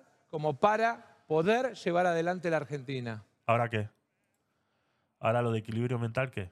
¿Te denuncio yo el lunes en los tribunales por llamarme loco, asesino o qué? ¿O qué me estás llamando? ¿Psicópata? ¿Equilibrio mental qué quiere decir?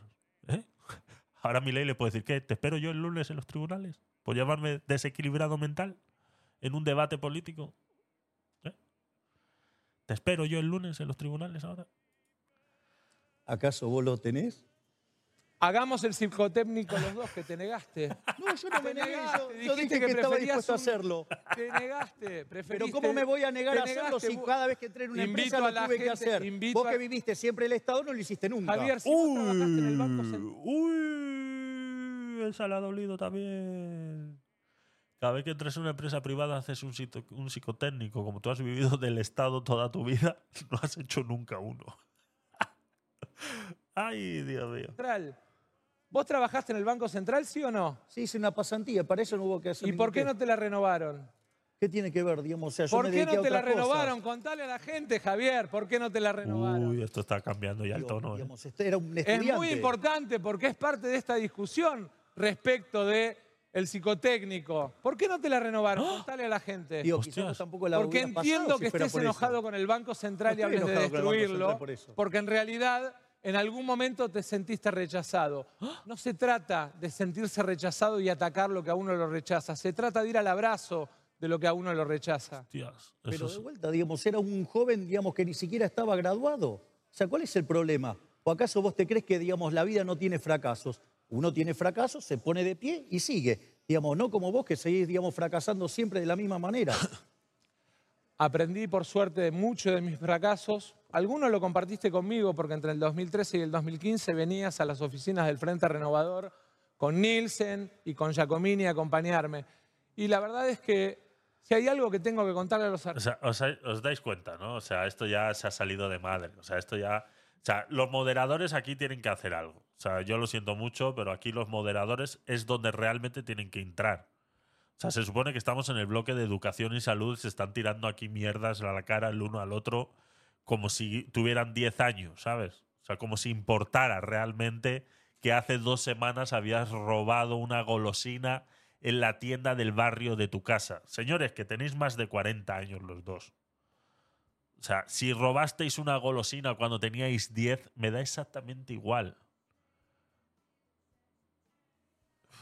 sí, sí, sí, exacto. Que de los fracasos, de los errores, aprendí. Y aprendí mucho. Y me forjaron y me templaron. Y por eso siento que este es un momento distinto de mi vida y siento que estoy para darle todo a la Argentina. Parece que no aprendiste mucho porque volviste con los K. Me parece que no aprendiste vos nada porque terminaste yendo a pedirle, por favor, que te ayude a Macri.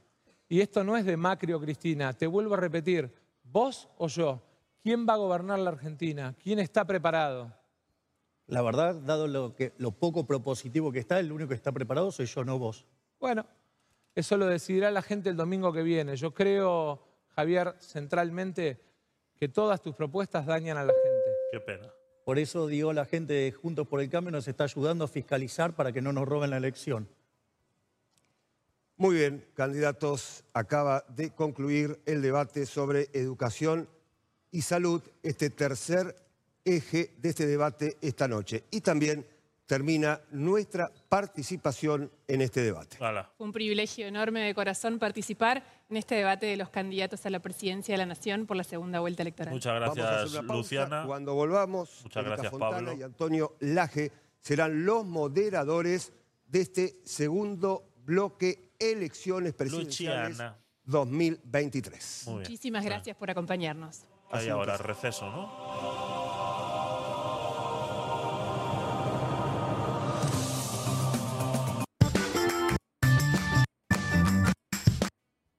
A adelantarlo, a ver. Receso, receso, receso, receso. Ya volvemos. Ya... Aquí, aquí, aquí. Aquí, aquí, aquí.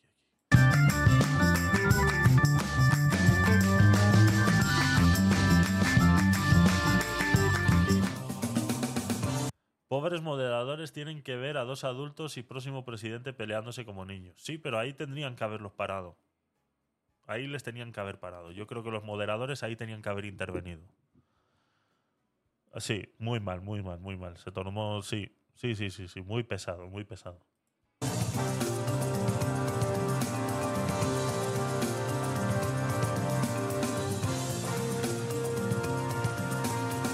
Buenas noches, bienvenidos al segundo bloque del debate presidencial 2023, segunda vuelta desde la Facultad de Derecho de la Universidad de Buenos Aires. Buenas noches. Recordamos que aparece un código QR en la pantalla. Escaneándolo tiene la posibilidad de ingresar a un canal especial de YouTube donde intérpretes de la lengua de señas aparecen en el mismo tamaño que los candidatos. Y llegó el momento de debatir el cuarto bloque temático, es producción y trabajo. Les recordamos a los candidatos guardar respeto mutuo, no agredirse, no descalificarse y no interrumpir al otro candidato mientras está hablando. ¿Quién inicia este O sea, nada de lo que acaba de pasar en los últimos cinco minutos anteriores, por favor. ¿Qué temático es el candidato? Producción y trabajo. Vamos a ver. Hace algunas semanas, en un encuentro con trabajadores y empresarios, planteé claramente que uno de mis grandes desafíos y de mis grandes sueños es ser el presidente del trabajo. Me he propuesto crear dos nuevos millones de puestos de trabajo en la Argentina, de trabajo formal registrado. ¿Cómo? Para eso elegí un camino que tiene incentivos, por un lado, puestos por el Estado y por otro lado, esfuerzo puesto por empresarios y trabajadores. Hemos planteado que para todas las empresas pymes exportadoras de la Argentina, a partir del primero de enero, cero de impuestos en todo lo que es el incremental exportador. En segundo lugar, hemos planteado una reducción y simplificación del sistema tributario. Se está hablando de pymes exportadoras. ¿Qué es una pyme exportadora? ¿Alguien me lo puede explicar? Como una pequeña y mediana empresa dentro de un país tan gigantesco de 45 millones de habitantes como es Argentina puede exportar algo? se me escapa. Eh, lo que yo entiendo como pyme se me escapa de, que realmente una pyme pueda exportar algo. O sea, o sea, tiene que ser un producto muy pionero. Tiene que ser un producto muy, muy, muy pionero que nadie esté haciendo en el mundo para que una pyme diga, estoy exportando. Ole tus huevos. Sí, señor. Ole. Que una pyme esté exportando. O sea que al final, esto es lo mismo de siempre. Esto es camuflar algo dentro de algo que no existe. Como es una pyme exportadora. ¿Cuántas puede haber? ¿Tres, cuatro, cinco, mil?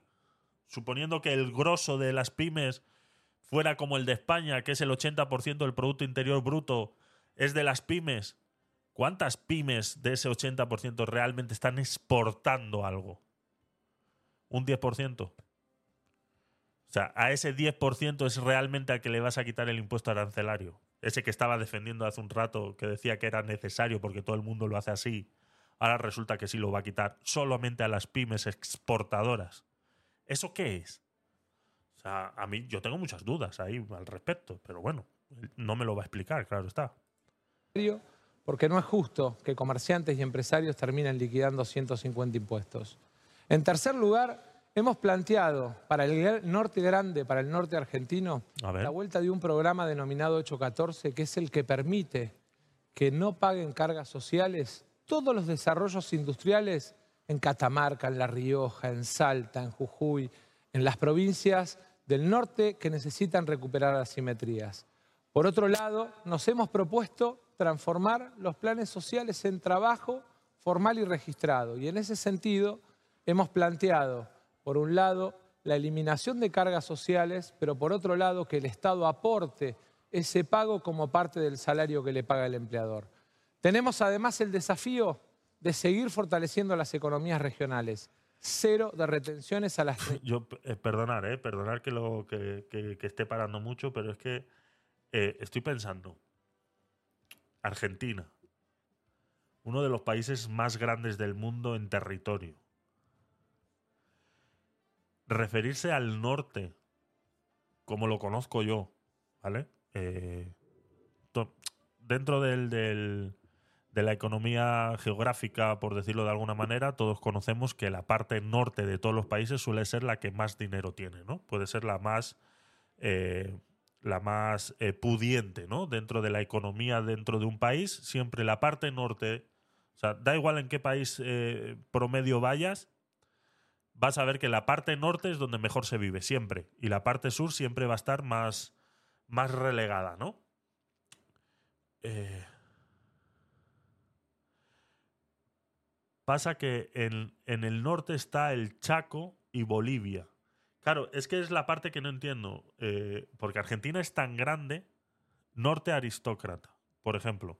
Pasa igual, es, por ejemplo, en Chile exactamente igual, claro.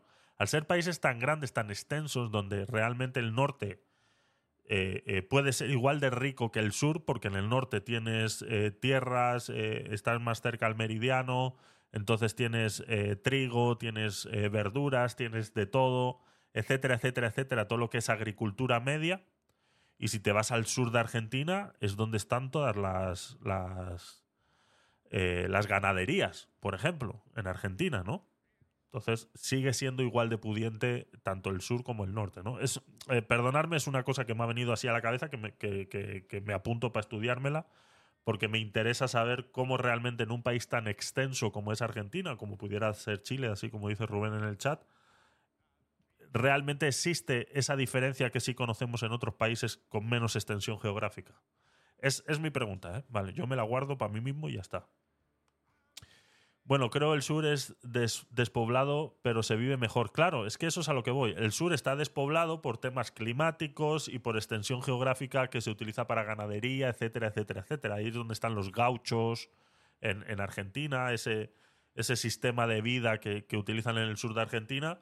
Eh, eh, es, eh, funciona así, exactamente. Es menos gente, viven mejor en, comparación a cómo se vive en la ciudad por, por temas eh, ya no de, recursos eh, eh, civiles como es la sanidad, la educación y demás, pero sí es de manera natural, ¿no? Pudiéramos decir.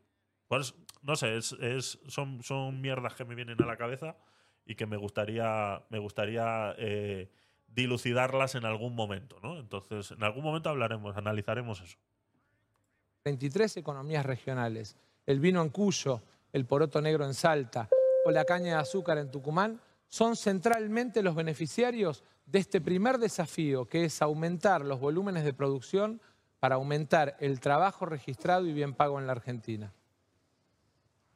Me resulta bastante simpático el ministro Massa hablando de crear dos millones de puestos de trabajo.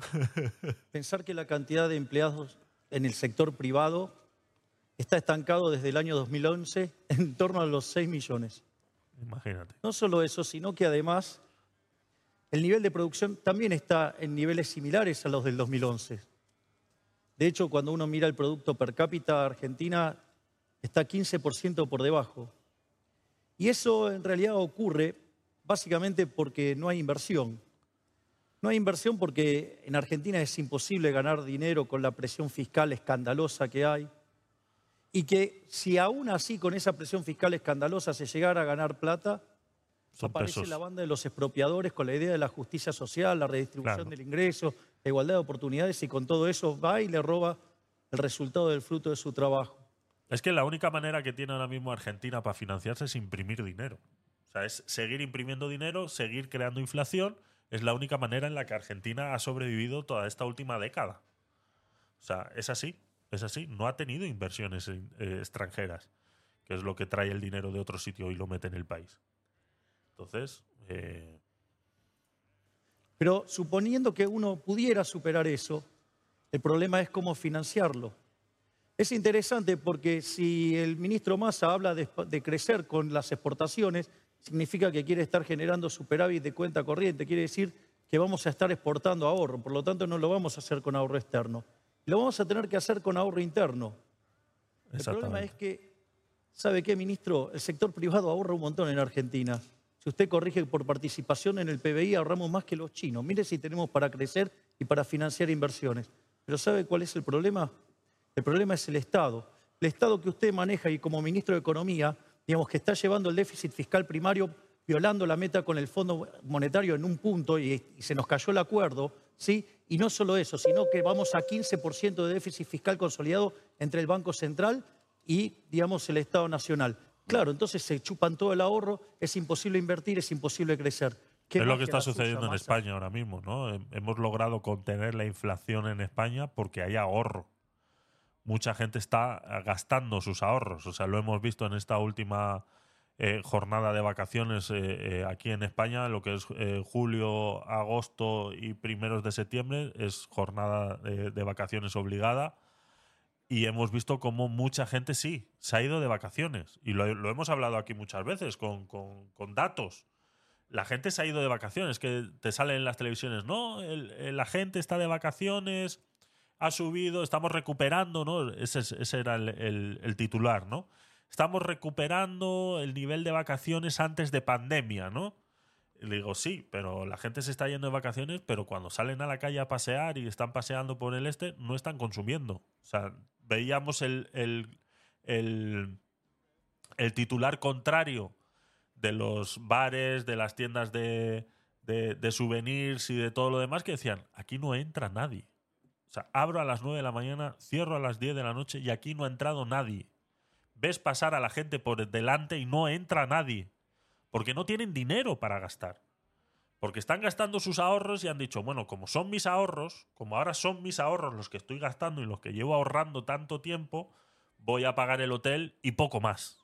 Ya está. Nos vamos a ir de vacaciones, porque por mis cojones nos vamos de vacaciones porque lo necesitamos. Pero poco más. O sea, veíamos, sí, había crecido el, nivel de, gente que se iba de vacaciones y que estaba alcanzando niveles de antes de pandemia, pero luego veíamos también el titular por el otro lado en el que decían las tiendas que no estaban vendiendo nada. Y era eso. El ahorro era lo que estaba sosteniendo. O sea, es, la inflación en España la ha estado sosteniendo el ahorro de la gente. El ahorro de la gente, las pensiones de las personas mayores, etcétera, etcétera, etcétera. Bueno, eh, la verdad es que lo más importante en este debate es que vos que estás... Sí, Massa no pilla nada. Lo que va a pasar con tu trabajo. Los tecnicismos Massa no los maneja, no sabe lo que es. O sea, y, y, mi ley utiliza mucho tecnicismo y es en parte también lo que le, le, resta popularidad entre la gente, porque hay mucha gente que no entiende lo que le está diciendo. En esa materia, exactamente. Ahí nadie le gana. O sea, es, es catedrático. Hoy las mujeres en la Argentina, frente a la misma tarea, no reciben la misma remuneración. Hay un 23% de diferencia. Ya empezamos con el discurso feminazi. El discurso feminazi. Ya empezamos. Venga, vamos allá. Centralmente quiero comprometerme con todas esas mujeres a dos políticas. Una la conté en el proceso educativo, que son los jardines maternales, para que mientras van a trabajar tengan quien eduque y cuide a sus hijos. qué machista, qué machista eres, masa, de verdad. Qué machista. ¿Cómo que los jardines son solo para que las mujeres puedan ir a trabajar? ¿Qué es lo que pasa ahí, en Argentina? ¿Qué es lo que pasa en Argentina? ¿Está lleno de machistas? ¿Qué es lo que pasa? Que solamente las mujeres cuidan de los niños, por ende los, los esto solamente son para que las mujeres, o sea, qué machista eres, masa, de verdad vinculada al tema de igual remuneración por igual tarea, porque el desafío en la Argentina es que esa igualdad de derechos que emana de la Constitución, las empresas en la Argentina la respeten y hoy eso no se está dando en nuestro mercado de trabajo. Se está hablando de que existe un techo de cristal para las mujeres, pero claro, el problema es que claro, las mujeres no pueden llevar a, a sus hijos a trabajar, lo tienen que dejar en las escuelas, por ende las escuelas tienen que ser gratis. Que no hay hombres cuidando niños, no los hay. O sea, ese techo de cristal realmente no existe. Te lo acabas de. O sea, tú solito, o sea, Massa, él solito, el techo de cristal que nos iba a poner, ¿vale? El, que nos iba a explicar el techo de cristal que existe, él solito acaba de demostrar que no es verdad. Porque si existe un gran porcentaje de mujeres que deciden encargarse de sus hijos y que por ende, para poder trabajar, tiene que haber una escuela infantil, quiere decir que han sido ellas las que han elegido esa parte. O sea, dentro. Eso es lo que hablaba. Eh, eh, lo que hablaba Milei en la entrevista con Bailey que vimos el, domingo. Que decía el tema de. Eh, que decía de, del tema de. del matrimonio, ¿no? Cuando le, preguntaba a Bailey, sabes que Bailey es, es homosexual, ¿no? Es, bisexual, ¿no? lo, lo, dice en la entrevista, ¿no? Dice, yo que soy bisexual y tal, ¿qué opinas del matrimonio gay? Dice, dice no tengo ningún problema con el matrimonio gay. El único problema que tengo con el matrimonio es cuando el Estado se mete de por medio. Cuando el Estado se mete de por medio en una decisión entre dos personas que han decidido vivir juntas, convivir y tener los mismos beneficios que tiene un hombre y una mujer frente a la institución como se llama el matrimonio, es cuando se mete el Estado y para divorciarse hay un problema, hay no sé qué, que si niños, que si no sé qué, que si mi casa, que si no sé cuántos. Ahí es donde está el problema. Y aquí él lo acaba de explicar muy bien. El problema no es que las mujeres no tengan las mismas oportunidades laborales, sino que dentro de la decisión de esa pareja han decidido que la mujer sea la que se encargue de los niños. Entonces, a la vez que quiere encargarse de los niños, quiere trabajar. Vale, pues entonces hay que ponerles guarderías. Pero eso no es un techo de cristal. Eso es simplemente que para que ellas puedan trabajar hay que poner guarderías. Vale, pues ya está, pues ponemos guarderías. No hay ningún problema, las ponemos. Pero asimismo, como es la mujer la que ha decidido, el ejemplo lo ha puesto él, ¿eh? no lo he puesto yo. O sea, porque sé que habrá alguno por ahí luego en comentarios en diferido que dirá, es un poco machista tu comentario, Javier. No, no, el, comentario, o sea, el ejemplo lo ha puesto él. Porque yo ahora me puedo ir al mismo ejemplo, porque él lo que quería explicar era un techo de cristal para las mujeres. Yo puedo ir al mismo ejemplo y decir, vale, pues dentro de esa pareja ha sido el hombre el que ha decidido quedarse en casa con el niño. Y de repente, en una situación económica complicada, resulta que tiene que ponerse a trabajar. No puede ponerse a trabajar porque no hay guarderías donde dejar a los niños gratuitas, ¿vale? Porque aquí todo el problema estamos hablando de que las guarderías deberían de ser gratuitas para que ambos padres progenitores tengan las mismas posibilidades de conseguir empleo. Pero es para ambos. O sea, no te metas en la decisión de si en esa pareja ha decidido quedarse la mujer con el niño o ha decidido el hombre. O sea, él le estaba intentando explicar un techo de cristal y se le ha venido abajo a él solito. Él solito lo ha tirado abajo el techo de cristal. Con su argumento, él solito ha tirado abajo el techo de cristal. Solito, no es que no ha necesitado ayuda. Señor Milley. Me sorprende que siendo ministro de Economía, bueno, de un gobierno con tanto fracaso en lo económico, no, pero ni, siquiera sepas leer los, los datos, Sergio. Fracasé cuando te quise enseñar, no aprendiste nada. Cuando hablas del 23% de la diferencia, eso es cuando se toman los promedios. Exacto. Cuando vos corregís por tareas, ¿sabes qué? Esa diferencia desaparece. Claro. Si vos alguna vez hubieras pisado una empresa en serio, no la de los amigos, ¿sabes qué? Si vos tuvieras razón, tendría que estar lleno de mujeres, porque los explotadores capitalistas querrían ganar dinero.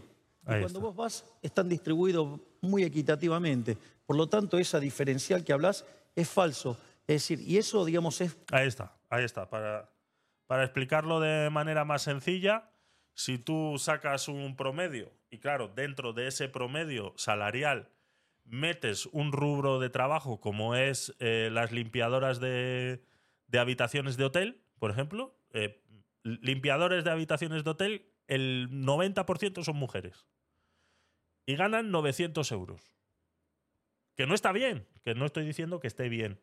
¿Vale? O sea, vuelvo y repito, no estoy diciendo que esté bien. Ganan muy poco, pero eso es lo que ganan. Y los metes en el mismo saco de eh, un minero, donde el 90% de los mineros son hombres y ganan mm, pues un poquito más porque los riesgos laborales de la mina no son los mismos que los de limpiar habitaciones de hotel, entonces claro, existe una diferencia salarial existe una diferencia salarial. Ganan más los hombres que las mujeres. Pero si lo comparas por limpiadores de camas, un limpiador de camas que limpia las mismas camas que limpia una mujer, gana exactamente lo mismo. Y si esas mujeres decidieran irse a la mina, ganarían exactamente lo mismo. Es así. Pero claro, en promedio, si tú juntas esas dos cosas y sacas el promedio, vas a decir, claro, es que los hombres ganan 1.200, las mujeres ganan 900 propio de no saber mirar los números. Pedile que te lo analice un economista, no alguien que mira números sin saber. Desgraciadamente, esa permanente mirada despectiva de las mujeres vuelve a aparecer en él, pero... Pero si ha sido él. Pero, si ha sido él el que ha hablado despectivamente de las mujeres al principio, achacándole a que el, cuidado de los niños lo, lo tienen las mujeres. O sea, si ha sido él. que me parece muy importante. En el ideario de vínculo con las empresas, nosotros a lo largo de este año... Es que es una, es una falacia, o sea, eh, qué pena se dicen cosas en público. El que, el que Milamar, lo siento, perdona, eh, no te entiendo. El, qué pena se dicen cosas en público. Que, se, que cosas, cosas privadas te, refieres, ¿no? A cosas... Eh, a cosas así, a cosas personales, cosas personales, ¿no? En público. Vamos a seguir, porque iba a decir algo, pero... Nos permitió que todos los meses crezcamos en empleo más allá de los enormes problemas que tiene nuestra economía por la sequía y por el programa con el fondo. Desgraciadamente, esa idea de abrir la economía que ha planteado en su base presentada de la justicia va a destruir miles de pymes. La Argentina ya vivió tasa alta, tipo de cambio fijo, apertura indiscriminada, cierre de 23.000 pymes. No quiero volver a esa etapa de la Argentina. yo es que no, no le entiendo cómo han normalizado que exista un cambio, o sea, que exista el dólar y el peso y convivan así toda la vida y no sean capaces de entender que hay que dolarizar el país. O sea, cómo han simplificado el tema. Hablan del cambio fijo, del cambio subsidiario, del cambio de las esquinas. O sea, eh, perdona. O sea, es que eso sucede solamente en países pobres. O sea, que realmente tú hayas normalizado tanto que existan varios cambios de moneda dentro de un mismo país y que existan dos monedas en circulación, una que es la legal y estatal, que es el peso argentino, y otra que es el dólar, y lo hayas normalizado tanto, es que me da una tristeza de verdad. Me da una tristeza. Es increíble, o sea, no lo entiendo. O sea, que, que la gente tenga que ir con pesos por la calle y cruzarse en una esquina con un tío que te cambia por dólares. O sea, ¿perdona? Una tristeza muy grande. Que hayan normalizado algo tan... O sea, no lo entiendo. Lamento que opines de temas que verdaderamente no sabes. Cuando nosotros hablamos de la reforma de primera generación, Hablamos de una reforma del Estado en la cual bajamos el gasto público, bajamos impuestos, quitamos regulaciones para ser competitivos fiscalmente. Hablamos de un programa de modernización del mercado laboral, yendo a un sistema de seguro de desempleo tipo el de la UOCRA, para ser competitivos en el plano laboral. Y una vez que uno es competitivo en el plano fiscal y que es competitivo en el plano laboral, recién ahí puede abrir la economía. Es decir, la experiencia que vos estás señalando, ¿sabes cuál fue el problema?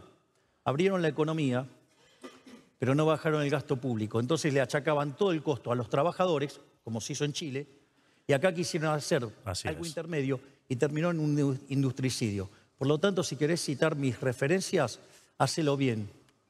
Los únicos beneficiados del cambio fijo, tipo del, del, cambio fijo del que hablaba Massa, era el propio gobierno, que son los primeros en beneficiarse de ese cambio, que son los primeros en trapichear con esos dólares. Son los primeros. Quita al gobierno de ahí. no dejes que el gobierno se lucre de esas decisiones. Entonces ya verás cómo, cómo cambian las cosas. Javier, no puedo citar tu referencia. El mercado negro, exactamente. El libro que escribiste, tenés tres denuncias de, de, plagio de haber copiado a otros autores. Invito a la gente a que lo revisen. ¿Cómo? cómo? Eh. puedo citar tu referencia. Mis referencias, hacelo bien. Javier, no puedo citar tus referencias bien porque el último libro que escribiste Tenés tres denuncias de, plagio de haber copiado a otros autores. Invito a la gente a que lo revise en Google. ¿Cuántas veces ha mencionado Google este señor? Exactamente. Un país con tanta inflación y hablando de plagios de libros. Así es, así es. Una tristeza. Otra vez Google. Más está en modo personal, sí. Lo que quiero decirle a las pymes y sobre todo a los empresarios argentinos. Abrir la economía indiscriminadamente mientras los países que supuestamente va a alinear el Señor nos la cierran y si no, preguntemos lo que le cuesta a Techín vender acero en Estados Unidos. En realidad es una mirada apátrida, es una mirada desaprensiva de la realidad de los argentinos. Señor Milei. La verdad que, digo, no podés ser más mentiroso, Sergio. Mirá que me dijeron que eras mentiroso, pero todos los días parece que te superás. Te escribió Macri, él. No, no, no, no me escribió Macri. Mira, te voy a decir algo. Una, una economía como la que yo propongo, justamente al ser competitiva fiscalmente, al ser competitiva laboralmente, está en condiciones de competir. Lo que pasa, que ¿sabes lo que pasa? Que mientras que yo pienso en un país que piensa exportarle a 8 mil millones de seres humanos, vos pensás en un mercado interno bien cerradito para poder hacer negocios con tus amigos. ¿Cómo le vas a exportar a 8 mil millones de personas si no querés comerciar con China, con Brasil y con India? Pero ¿quién está diciendo que Deja de mentir. Exactamente. Dije que la cuestión comercial es libre de los individuos. porque a diferencia tuya, yo no creo que lo voy a hacer del Estado. Creo que lo van a hacer los individuos. Claro. Establecen los Estados el régimen arancelario, el régimen de permisos sanitarios, el régimen de cupos, lo establecen los Estados. No, o no conoces el Estado, y eso es mucho más grave, porque el 10 de diciembre tenés que presidir la Argentina. ¿Sabes qué es el GEDE? A ver, explícame. No, Digo, porque querés ser presidente y desgraciadamente ni siquiera conoces el sistema. ¿Qué es el GD? No, explícamelo vos, que lo No, no, no, contanos qué es el GD. No, yo quiero saber vos. Digamos... Alguien que no sabe lo que es el GD, que es el sistema de administración tan asumido que voy a ser presidente ¿cómo va a en el interrogatorio? ¿Cómo va a presentar una ley? si no conocen ni el sistema de trámites de expedientes del Estado. Pero de vuelta, si vos, a ver, lo que vos querés hacer es regular el comercio y yo quiero comercio libre, esa es la diferencia. Lo que pasa es que vos regulando el comercio, ¿sabes qué? Le podés dar ventajitas a tus amigos y, y manejar todo el comercio y de esa manera perjudican a los argentinos de bien. Entonces, por eso Argentina, de ser el país que representaba a inicio del siglo XX 3% de las exportaciones del mundo, hoy representa 0,3%, por eso tenemos una economía cerrada, porque vos querés hacer siempre lo mismo. Es que es una estupidez lo que está diciendo Massa. O sea, eh, eh, ¿qué, es, ¿qué es lo que tienen que...? Es que claro, es que los aranceles, vale, aranceles eliminados. Es que los temas sanitarios, las regulaciones eh, como tenemos aquí en la Unión Europea, que no sé qué, que sí, que es un trato que tienes que hacer con ellos. No hay que hacer ningún trato con ellos.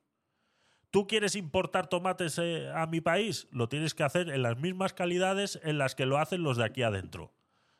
No lo que está sucediendo aquí en España que importamos eh, aceite de oliva de Marruecos de peor calidad del que podemos hacer nosotros aquí. Y les permitimos meter ese, ese aceite en España. Eso es lo que no puede estar permitido. Es tan fácil como eso. No tengo que hacer ningún trato con China. No tengo que hablar con ellos. Si tú quieres meter un producto de China en Argentina, tiene que tener la misma calidad de la que yo le exijo a los argentinos a que la tengan. A los argentinos sí les voy a exigir y les voy a decir, la calidad de tus tomates tienen que cumplir estas características. Ahora, tú como empresa de tomates quieres traer tomate de China, tiene que tener las mismas calidades que las que tiene la tuya. Si no, no lo traes.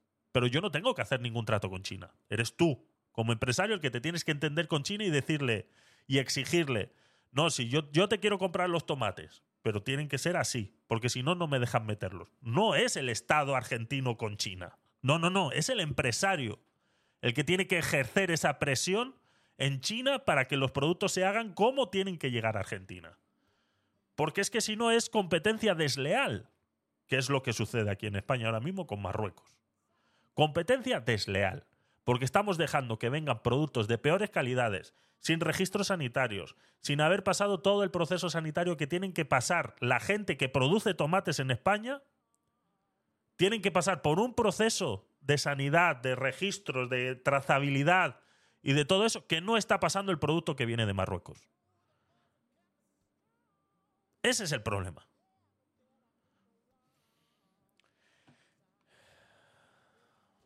Se me congeló un buen pedazo del chimbo. Qué chimbo. Exacto, es el, es el empresario, es el empresario. El agroproductor imagino que está en quiebra. El agroproductor, el agroproductor, imagino, está en, en, Argentina, pues me imagino que sí, con estas, con estas políticas arancelarias, en las que pagando un mísero impuesto. Eh, mm, mm. Ah, del tema de España en Marruecos. El, problema con, con, Marruecos es el, es el eh, cómo estamos importando. O sea, hay un. Tenéis, lo que pasa es que se está en, en YouTube. Tenéis un, un video en YouTube hablando de, del tema de las importaciones que vienen de Marruecos.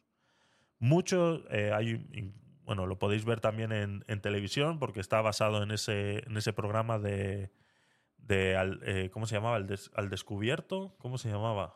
Eh, uno de esos programas de, de, investigación, ese de la sexta de investigación, que hicieron la investigación de los aceites que venían de Marruecos y que muchos de los aceites, se hizo la trazabilidad de, de, los aceites en Marruecos y se hizo la trazabilidad de los aceites aquí en, en España. Pues muchos de los aceites que estaban etiquetados como producto español no era producto español. ¿Por qué? ¿Qué es lo que pasa?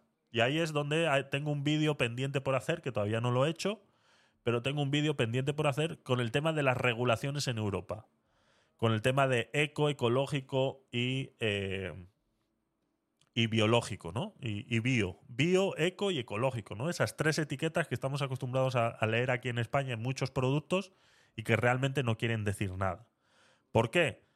Porque dentro de la regulación europea, a muchos eh, agricultores de, aceite de oliva, hablando de las olivas para el aceite de oliva, les permiten envasar producto marroquí como si fuera español y venderlo como aceite de oliva español.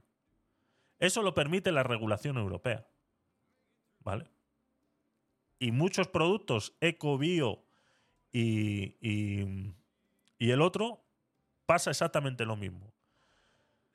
Eh, la producción de tomates, ¿no? Hoy hemos cogido el tomate como de ejemplo, ¿no? La producción de tomates que tiene que, llevar para ser ecológica tiene que cumplir unos requisitos. Pero claro, hay un punto dentro de la legislación europea que te permite a ti vender eh, tomates de la finca de al lado que no es ecológica, que no tiene el certificado ecológico, que el certificado ecológico me lo han dado a mí porque no he usado pesticidas, no he usado tal, el proceso es tal, es de temporada, fuera no es de invernadero, etcétera, etcétera, etcétera. Ese tomate es ecológico cumpliendo esas. Pues si por una adversidad eh, climática, por ejemplo, como ha sucedido con, eh, eh, con, los granizos en muchas, en muchas zonas de, España, que han destrozado un montón de, de, de, tomatales y demás, si existe una adversidad climática, yo puedo comprarle como productor de tomate ecológico los tomates al vecino de al lado, que no, la finca no es ecológica, y venderlos como ecológicos. Eso lo permite la legislación europea dentro de el, sello ecológico, bio y, el otro. Esos son los temas donde eh, realmente el, Estado está fallando aquí en Europa con el tema de, Europa. ¿Vale? Ese es, ese es el, tema. Y con Marruecos, pues pasa con el aceite de oliva y con otras tantas cosas más. Ese es el problema. Évila, gracias por esas eh, cinco estrellitas. Sí, sí, lo tengo, lo, tengo en lista, lo tengo en lista de, producción porque además tengo las, la, normativa europea subrayada y todo lo demás. Lo, tengo, lo tengo en lista, en lista de espera. Al principio del siglo XX Argentina exportaba lo que exportaba y solo el 6% de la población estaba por encima de la línea de pobreza. Me parece que no tenés bien los datos, porque, eh, a ver, ese número solamente era a inicios del siglo XVIII y después empezó a caer fuertemente con la llegada del capitalismo. Te están fallando los datos. Javier, desgraciadamente tenemos miradas distintas. Yo creo y está Google. Federal Está Google, mi ley. Está todo en Google. Si solamente hay que buscarlo. Productiva, protegida, porque el Estado tiene que proteger a sus empresas y a sus trabajadores. Vos decís apertura y que sea lo que Dios quiera. No, no. Vos lo que estás diciendo cuando decís proteger es hacer negocios con los amigos en, detrimento de los argentinos de bien. Exactamente. No, Ahí es donde está el problema. proteger a nuestra industria. Pero cuando vos estás hablando de proteger, es poner un precio por encima del, del equilibrio, con lo cual obligás a los argentinos de bien a pagar más. Y sabes qué, todo eso que vos perdés destrozás puestos de trabajo en otro lado de mayor productividad. Pero ¿sabes cuál es la diferencia? Que claro, lo manejamos desde las palancas del Estado y ahí aparecen las porosas manos de los políticos. Yo pensé que era parecido al 15-19 lo que nos venía Azulá, ¿qué tal? Bienvenida. Es parecido a Martínez de Oz. Te avisé que esto no se parece nada a Martínez Dios, ni siquiera tenés capacidad de aprendizaje. Desgraciadamente, lo que vemos es alguien que plantea apertura indiscriminada, que plantea relaciones laborales desjurídicas o desjuridicizadas, porque desgraciadamente sí, sí, ya están otra vez es que le vas a eliminar el derecho a la indemnización a los trabajadores. Voy a aplicar el modelo que aplica la UOCRA que está dentro del marco de la ley. ¿Vas a aplicarle la misma a todos los trabajadores, a los que tienen nueve, diez años de carrera? los, derechos adquiridos se respetan. Javier, contale a la gente que tu programa es sin indemnización y sin vacaciones pagas. Simple. Tiempo terminado, candidato Massa. Mi programa es el que planteo yo, no la mentira que decís vos. Tiempo cumplido también, candidato Milei. De esta manera, ambos candidatos han tenido seis minutos cada uno para hablar de producción y trabajo. Pasamos al siguiente eje temático de esta noche. No ha estado mal. Y el próximo bloque, el próximo bloque temático es... Hola Claudia, ¿qué tal? Bienvenida. Y de acuerdo al sorteo realizado, quien comienza este bloque es el candidato Javier Milei. Bueno, en materia de seguridad, salvo que usted esté pensando en un mundo donde hay anarquismo... Este bloque mejoró, este bloque mejoró. Y este, y este de seguridad va a estar bueno también, porque aquí... Eh, muchas gracias, Claudia. Eh, me alegro que te guste el contenido y gracias por tus comentarios. Ese corazoncito, mira cómo da vueltas por la pantalla. Blanco, qué curioso, blanco, ¿no? ¿Eh? Qué curioso, ha salido blanco ese corazón. Gracias, Claudia. Azulá, pero mi ley es un poco excéntrico. Sí, sí, sí, pero eso ya lo, eso ya lo hemos hablado. Es, es un friki, es un friki. Vamos a decirle friki, vamos a decirle friki. Este tema de la eh, de la seguridad, de la seguridad va a estar va a estar bastante bueno porque aquí hay muchas, pero muchas, muchas, muchas diferencias entre dos, entre los dos, ¿eh? pero muchas. El candidato Javier Milei. Y siempre las ha habido y siempre las va a haber. En materia de seguridad, salvo que usted esté pensando en un mundo donde hay anarquismo, siempre que haya Estado, el Estado siempre se ocupa de la seguridad. En el caso argentino, como todo lo que hace el Estado lo hace mal, y por eso el país es un baño de sangre. Ese baño de sangre comenzó de manera muchísimo más grosera a partir del año 2001-2002 y se hizo más fuerte digamos, con la llegada de un señor llamado Eugenio Zaffaroni. Es decir, un señor que invertía la carga, la prueba, donde hacía que las víctimas fueran los victimarios y viceversa. No sé quién es este señor. Bueno, nosotros no creemos en ese mundo. La seguridad debe ser la prioridad de una nación, exactamente, Évila. Pero has visto que han empezado por cosas de hace no sé cuántos años. ¿Ha dicho Zaffaroni? ¿Zaffaroni? ¿De cuándo es Zaffaroni? ¿Cuándo murió ese señor? ¿Quién es? Eugenio Raúl Zaffaroni. 83 años, 7 de enero del 40, sigue vivo. Ya yo lo había matado, ¿vale? ya yo lo había matado, pero este es un señor que tiene 83 años, juez de la Corte Interamericana de Derechos Humanos, Eugenio Raúl Zaffaroni. Abogado, penalista, juez, jurista, escribano, bueno, no sé. Eh, no sé quién es y creo que no, no es interesante nada de lo que pueda estar sucediendo hace 30 años atrás. O sea, mm, es un problema que el bloque de la seguridad, tanto por mi ley como por el. No sé, vamos a ver por dónde empieza el otro, pero mi ley no me gusta empezar con cosas de hace 30 años atrás. O sea, no me interesa, lo siento. O sea, eh, avancemos. Realmente hablemos de la seguridad de a pie, no de la seguridad global o de la seguridad como si fuera algo, un ente que se, que se, que se mantiene solo, ¿sabes? O sea, la seguridad del Estado, ¿no? Cuando hablamos de la seguridad del Estado, ¿quién es la seguridad del Estado? ¿Son los policías, los militares? ¿Qué están haciendo? ¿Dónde están? Yo quiero verlos. Pim, pim, dime, ¿qué hacen? O sea, mm, por favor. Algo del presente, exactamente. Algo del presente. Algo. O sea, ¿qué es lo que está pasando en Argentina? ¿Existe criminalidad? ¿Dónde está? ¿Qué vas a hacer para eliminarla? Mira lo que ha hecho eh, eh, Bukele en El Salvador. Eh, ¿Os estáis planteando algo parecido? O sea, ¿qué, es lo que está pasando? O sea, decirme cosas, ¿no? De hace 30 años atrás. Es como cuando aquí en España nos ponemos a hablar de él, del intento de golpe de Estado, ¿no? Y de los agujeritos que hay en el Congreso, que son todos muy bonitos y tal. Venga, en serio. Nosotros no creemos en esa lógica de que el delincuente es una víctima. Nosotros creemos en aplicar la ley y el que las hace las paga.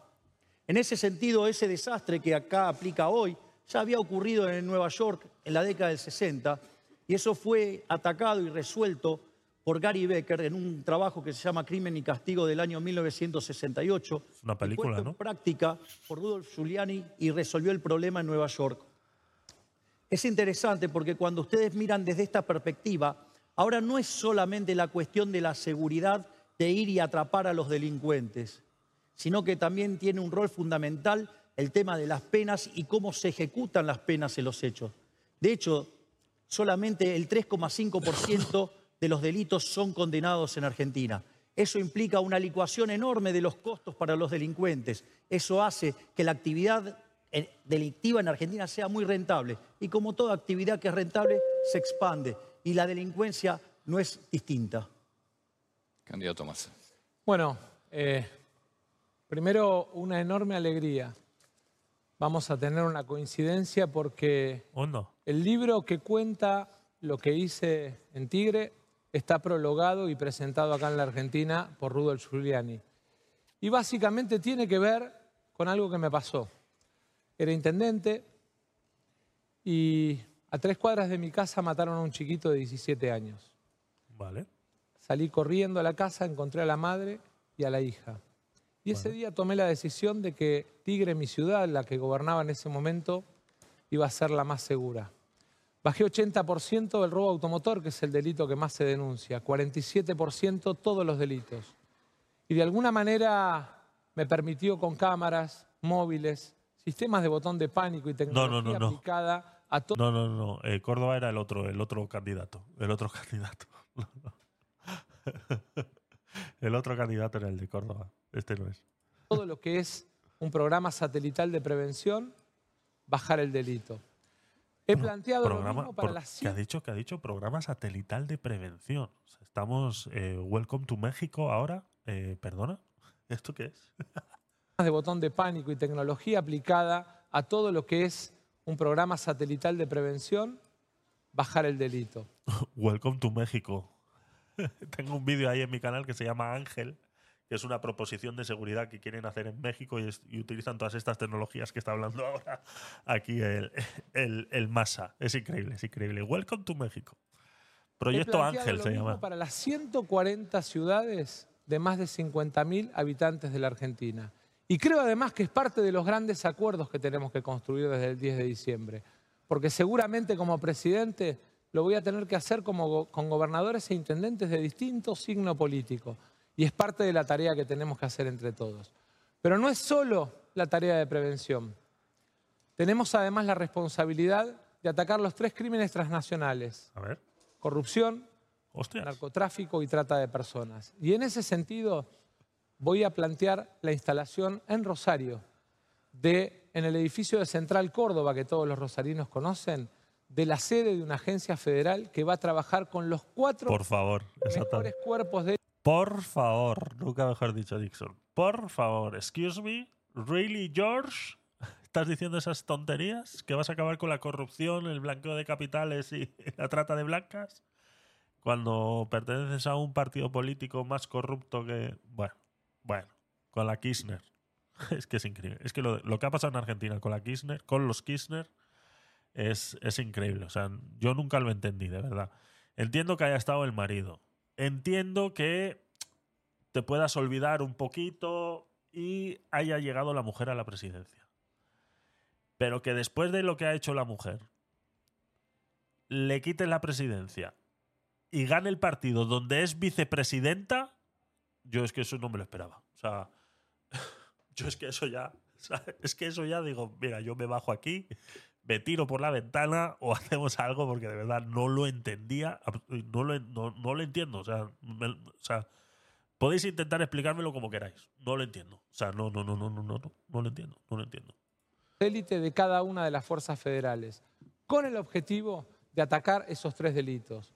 Y después te voy a contar lo que creo que hay que hacer en materia de justicia, porque no es solo prevención y seguridad, sino también acción de la justicia. Javier Milei. Bueno, eso es para que vean que no hay una cuestión ideológica, de que cuando las cosas se hacen bien yo las reconozco. Y la verdad es que reconozco que lo que has hecho en materia de seguridad en Tigre es bueno y que querer extenderlo al resto del país es bueno. Ahora debe ser muy malo el resto que hiciste para que, digamos, después, cada vez que fue tu mujer a las elecciones, perdió siempre. O quizá te conocen demasiado. Uh, Ahora, Milei, pero ¿qué pasa? En la lógica que nosotros recién lo señalamos, la lógica fundamental tiene que ver ¿Qué es lo que hacemos con la justicia? Es decir, nosotros lo que estamos proponiendo es reformar varios aspectos, digamos, de la ley de seguridad nacional, la ley de defensa nacional, la ley de inteligencia. Estamos proponiendo reformar el código penal, el código penal procesal, reformar el sistema carcelario, ¿sí? Porque, por ejemplo, el código penal El Código Penal, que es de 1921, tuvo 900 modificaciones. Y muchas de esas modificaciones que tiene son contradictorias unas con otras. Por lo tanto, eso genera zonas grises que hace que los delitos no sean penalizados. Y así está lleno de un montón de problemas. También tenemos que trabajar en lo que tiene que ver con el sistema carcelario. No puede ser, digamos, entonces tiene que separarse lo que tiene que ver con los, los adultos y con lo que tiene que ver con los menores. O sea, y los menores además tienen que ser reinsertados y reeducados para que vuelvan a la sociedad. Claro. ¿Sí? Y además también tenemos problemas en la justicia federal y digamos tenemos problemas de cómo la política se mete adentro de la justicia y no la deja funcionar como corresponde y de manera independiente. Dicho sea de paso, ustedes le están haciendo juicio a las cortes, no el juicio político. Parece que mucha independencia no quieren que tenga. El carómetro. Sí, sí, sí. Está poniendo caras todo el rato. Está con lo del tema de la mujer, a ver qué le contesto. Ahora, cuando pueda contestarle, a ver qué le contesto por haber mencionado a mi mujer en este debate. Ahora va a salir el, el, el, el machiprogre. El machiprogre va a salir ahora. Atención. Candidato Massa. Bueno, más allá de chicanas que de alguna manera tienen que ver con desconocimiento del tema, en materia de justicia hay dos cambios fundamentales para hacer. Uno ya lo planteé en el 2014, cuando vos me acompañabas en el Frente Renovador. El Código Penal que además volvió a tomar estado parlamentario en la presentación que hace el doctor Borinsky, conocido como Código Borinsky, y que cambia no solamente el sistema de tratamiento de penas, sino también que cambia algunas de las calificaciones de conducta. En segundo lugar, el otro trabajo que hay que hacer tiene que ver con respetar la independencia del Poder Judicial, pero por otro lado medir resultados. Porque nada genera más sensación de impunidad en la sociedad que que la víctima de una violación se encuentre en la verdulería con el victimario. Y eso es centralmente cuando hay jueces o fiscales que dan las escarcelaciones o que no ordenan las detenciones. A ver, independencia del Poder Judicial. Ustedes viven teniéndolo contra las cuerdas al Poder Judicial porque, digamos, no tiene independencia en materia de financiamiento, por lo tanto queda muy condicionado lo que ustedes hacen. Y Yo es que no entiendo, me parece muy interesante eso que acaba de decir Massa, ¿no? De, que es lo que hemos sufrido aquí con el tema de la ley del solo sí es sí, ¿no? Cómo han soltado a muchos depredadores sexuales a la calle y que muchas mujeres que han sido violadas eh, eh, por esos depredadores sexuales se encuentran con ellos en la verdulería o en, el, o en la tienda debajo de su casa. Eh, me parece muy bien, pero dime qué vas a hacer para solucionar ese problema. Le estás echando los, el, problema a los jueces también, que han... Es, es, o sea, no sé, me parece muy... Muy de izquierdas eso, ¿no? Echarle la culpa a otro siempre. Siempre echándole la culpa a otro. Lo que nosotros proponemos es que el que las hace las paga. Es decir, no puede ser esto de la idea de la puerta giratoria o que no los meten presos o lo que sea. Nosotros queremos que justamente la ley se cumpla. Digamos, no como digamos, los suelta chorros de ustedes, digamos, por ejemplo, en la pandemia. Yo la verdad es que no sé si algún juez, eh, espero que lo hayas denunciado en el Consejo de la Magistratura, si algún juez liberó a un delincuente en la pandemia, en todo caso, lo que sí me gustaría es volver al sistema de inhibidores en las cárceles que sacó Patricia Bullrich, tu nueva compañera, y que perjudicó todo el seguimiento y control de los monos en Santa Fe. Mi ley. ¿Y qué quieres preguntar? Nada, te di la palabra. Ah, bueno, gracias, te la cedo. Bueno, la verdad es que el problema es que cuando uno no tiene nada que decir en un tema que no le interesa, en un tema que no estudió, claramente no tiene, busca tiempo para rellenar. Yo realmente este tema lo tomo como un tema personal. Y así como plantean que seguridad es un tema de gobernadores o en muchos lugares de intendentes, para mí no. Para mí centralmente, como presidente, va a ser responsabilidad mía la lucha contra la inseguridad y va a ser responsabilidad de los tres poderes del Estado el control del cumplimiento de las metas por parte de la justicia. Es que ahí, ahí es donde comete un error. Ahí es donde comete un error, porque Argentina es un Estado federal. Entonces la seguridad depende de, de los estados. O sea, eh, no depende del gobierno central. Lo que sí depende del gobierno central es lo que hagan los jueces. Entonces es lo que está diciendo mi ley. Te vas a meter con los jueces. O sea, vas a, vas a, a cada vez que un juez no dictamine lo que a ti te apetece, ¿qué vas a hacer? Enjuiciarlo al propio juez. O sea, vas a enjuiciar al juez. El, gobierno central no tiene nada que ver en las seguridades de, las, de, los estados federales. O sea, mm, lastimosamente es así. Lo único que tú le tienes que eh, proveer es de recursos para que ellos puedan contratar o, tener más eh, policías o lo que ellos crean que haga falta. Pero lo único en lo que ellos son... Eh, claro, es que ahí mi ley tiene razón. Es que lo único que vas a hacer es ley mordaza, como la que sucede aquí en España decirle a los jueces lo que tienen que hacer y lo que tienen que decir. ver, vuelvo al tema.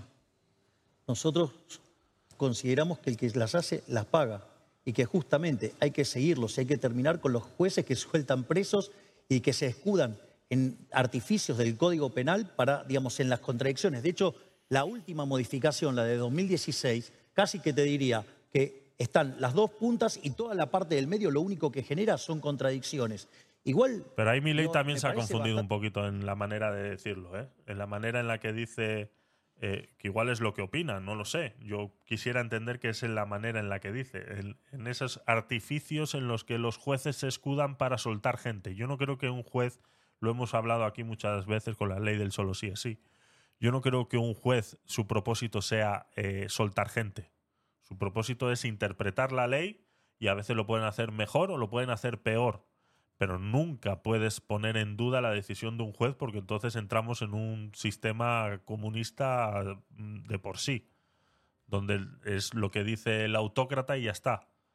O sea, no hay más. Todo lo demás es discutible. No vale, eso no vale. O sea, eso no vale. Te puede gustar más o te puede gustar menos. Y para eso estás tú en el Congreso, para retocar esas leyes. Como pasó con la ley del solo sí es sí. Se, se dijo, esa ley es una mierda, esa ley va a soltar gente, esa ley no sé qué. Ellos siguieron adelante, pim, pam, pim, pam. Llegó, se activó, se puso en funcionamiento, los jueces la empezaron a interpretar y empezaron a soltar gente. ¿Qué pasó? Otra vez la ley para atrás, se retoca, pim, pam, se quita esto aquí y ahora ya ha dejado de salir gente a la calle. Eso es lo que hacen ellos en el Congreso, retocar esas leyes para que los jueces, si ellos creen que se están interpretando mal o lo que sea, tienen que ir de nuevo a estudiarse esa ley y a retocarla. Pero lo que no puedes es ir y decirle a un juez, no, es que usted está interpretando mal la ley. No, no, eso no me vale. Porque ahí se rompe todo el, sistema de derecho. Automáticamente se rompe todo el sistema que se supone que está diseñado para protegerme a mí, se rompe automáticamente. Sí, sí, yo también lo he notado así. Corrupción de los jueces. Entiendo que haya corrupción de jueces, claro que sí. Claro que sí. Si estamos hablando de un país tan pobre donde mm, la gente no gana dinero, pues eh, yo viví en Panamá durante muchos años y un policía eh, ganaba eh, mil, no sé si eran mil dólares, no ganaba más un policía en Panamá. Yo conduje en, en Panamá, lo he dicho muchas veces, he contado esta historia muchas veces. Yo conducía sin carnet de conducir con mi DNI español y con 20 dólares debajo. Te paraba la policía, le dabas el DNI y debajo iban 20 dólares. Te cogían, te veían así el DNI, pum, se cogían los 20 dólares, te daban el DNI y dice, toma, tira. Coimeao. Ahí está. Ya está. Y es así. gente que no gana dinero, gente que está por mil dólares jugándose la, la vida, pues tú me dirás. Y así habrá jueces y así habrá de todo. Claro, es que es normal. En un país como ese es normal que pasen esas cosas. Bastante osado lo tuyo de, decir que te vas a estar metiendo en dependencias que tiene que ver con el, aspecto de las provincias. Es decir, nosotros vamos a impulsar, digamos, que se cumpla la ley, digamos, estamos a favor de medir la productividad en todos los aspectos de la economía y todos los aspectos de la sociedad donde intervenga el Estado, pero, digamos, cuidado porque hay un problema de dependencias, ¿no? De jurisdicciones. El problema de lucha contra la inseguridad y el problema de lucha contra el narcotráfico no es un tema de dependencias. Y así como me comprometí y me comprometo en la generación de empleo, me comprometo hoy a ser un presidente absoluta y personalmente involucrado en la lucha contra la inseguridad. No me tocaba en Tigre y sin embargo lo hice y hasta vos lo reconoces. Y la verdad es que me parece que tiene que ver centralmente con que cuando uno tiene una responsabilidad pública, no mira jurisdicciones, protege a las personas. Esas mamás, esas mujeres que necesitan salir a la calle y sentirse protegidas, no entienden de jurisdicciones, quieren que nos hagamos responsables. Mira, mencionás el tema del narcotráfico, ¿no? Y sobre todo el rol que, por ejemplo, lo que sucede en Rosario, ¿no? Es interesante porque en la lucha contra el narcotráfico no hay un solo policía preso, no hay un solo policía muerto. Eso quiere decir que baja la orden del poder político, digo, para darle cobertura a los narcotraficantes. Porque es más, cuando la gente se saturó, sola fue a buscarlas y los sacó a patadas. Es decir, por lo tanto, digamos, no hay voluntad política, pero no sé, parece que vos querés avanzar sobre las responsabilidades de las provincias. Si tengo que poner todos los recursos federales para ayudar a los rosarinos y a los santafesinos, lo voy a hacer. Ese es mi compromiso con Santa Fe. Me parece perfecto, no violes la ley. La verdad es que las fuerzas federales y los jueces federales tienen jurisdicción en el territorio, y mucho más en la lucha contra el narcotráfico, así como también en la lucha contra la trata de personas y en la lucha de los delitos transnacionales como la corrupción. Bueno, digo, fíjate cómo vas a avanzar también sobre el coso de, los delitos transnacionales y donde se te meten otros países a partir de eso, porque ahí también necesitas reformar, por ejemplo, lo que tiene que ver con la ley de defensa nacional, porque no se puede mandar a los uniformados, ¿sí? digamos, a combatir cualquier tipo de crimen, porque si no, después no lo hacen, porque después viene alguien y lo juzga por delito de lesa humanidad. No, eh, me parece que estamos mezclando las fuerzas de seguridad con las fuerzas armadas. La gente entiende policía, prefectura, gendarmería, policía aeronáutica, entiende claramente que hay una diferencia entre esas cuatro fuerzas y ejército, armada y fuerza aérea. Le restan tres segundos. Bueno, yo porque mencionaste, digo, para que quede claro que no vas a estar mandando a los uniformados ahí. Nosotros vamos a construir fuerzas de seguridad profesionales. Vamos a controlar que la justicia cumpla con su parte. Y además vamos a plantear una política de seguridad como la que te conté. Prevención y sobre todas las cosas un trabajo articulado con gobernadores e intendentes. La seguridad no es de jurisdicciones. La seguridad es un derecho a que vos seas de vuelta dueño de la calle y no los delincuentes. Muy bien. Sí, pero que tú no tienes nada que ver ahí. Que te puedes, o sea, te puedes poner todo lo bravito que tú quieras. Pero la seguridad es federal sea, tú le tienes que dar los recursos. Sí, a mí también me aburrió este tema. Sí, sí, sí, sí, sí. No hay, no hay ninguna propuesta real. O sea, no hay nada que, por ejemplo, Massa pueda hacer y lo que dice ley, pues sí, es, es, más de lo mismo. Más de lo mismo. Libertad, libertad y libertad. Ya está. Es lo único. Pero no, no hay ninguna propuesta real de ninguno de los dos. Exactamente, Dixon. Así es. De ninguno de los dos de cómo acabar con el delincuente de a pie, que es el que a mí me da problemas cuando voy a la tienda a comprar y me roban. Ese. No si hay tráfico de drogas, que si no sé qué. Eso encargaos, encargaos. Claro que os tenéis que encargar, pero encargaos. A mí dime qué es lo que pasa cuando yo voy a la tienda de abajo de casa y no me siento seguro. Dime, ¿qué, ¿por qué está pasando eso? Sí, no han hablado de quién van a poner de ministro de las Fuerzas Armadas. Exactamente. No, no, no se han querido meter ahí. No se han querido meter ahí. Ambos candidatos han utilizado sus seis minutos para debatir sobre seguridad. Es momento de comenzar un nuevo bloque temático. El que vamos a tener ahora es Derechos Humanos y Convivencia Democrática. De acuerdo al sorteo entonces, a quien le damos la palabra es al candidato Sergio Massa, Derechos Humanos y Convivencia Democrática. A 40 años del retorno de la democracia en la Argentina me parece central que tengamos la posibilidad de hablar de convivencia democrática, pero también la posibilidad de reafirmar algo que a la Argentina le ha valido un enorme reconocimiento internacional. La idea de memoria de verdad y justicia, la idea del nunca más, el juicio a las juntas que arrancara el primer gobierno democrático y la condena a represores son parte del patrimonio que a la Argentina no solamente le reconocen en la región, sino que le reconocen en el mundo, hasta el punto que preside organismos de derechos humanos internacionales centralmente por el reconocimiento que nos ha valido. Creo además que tenemos que poner en la agenda los nuevos derechos humanos. El derecho a un ambiente sano, es uno de los nuevos derechos humanos planteados en los consensos internacionales, así como también el derecho a la tierra, el derecho a poder desarrollarse en tierra propia. Por eso, dos temas centrales. El primero que tiene que ver con un cambio de paradigma que hemos planteado en materia de delitos ambientales, de tres a ocho años de prisión para aquel que contamina ríos, que tala bosques o que destruye humedales. Prisión efectiva. Y en segundo lugar, hemos planteado un programa en los inmuebles ociosos del Estado de dos millones de lotes con servicios para que aquellos que tienen el sueño de la casa propia puedan acceder a su primer lote. Creo en definitiva que es parte del reconocimiento de los nuevos derechos. Y en materia de convivencia democrática, quiero reiterar una vez más algo que por reiterativo no debe sonar aburrido. Están mezclando. Están mezclando cosas. Esos no son derechos humanos. Esos no son derechos humanos. Yo no sé por qué, o sea, por qué la gente se confunde tanto cuando, cuando habla de derechos humanos. Yo no sé por qué la gente se confunde tanto. Que los derechos humanos no tienen nada que ver con el derecho a la vivienda, a la protección ni nada de eso. Esos no son derechos humanos. Los derechos humanos son los derechos que nos protegen a nosotros de vosotros, los políticos. Esos son los derechos humanos. Que vosotros no podáis hacer lo que os sale de los cojones para... Eh, es que si no sacarían el látigo y estarían pimba, pimba. Que no, que no tiene nada que ver que tú me vayas a poner a mí a coger un montón de edificios que tienes abandonados y los vayas a poner a, dar viviendas. ¿Pero qué me estás contando? Que eso no es así, que el derecho a la vivienda no es un derecho.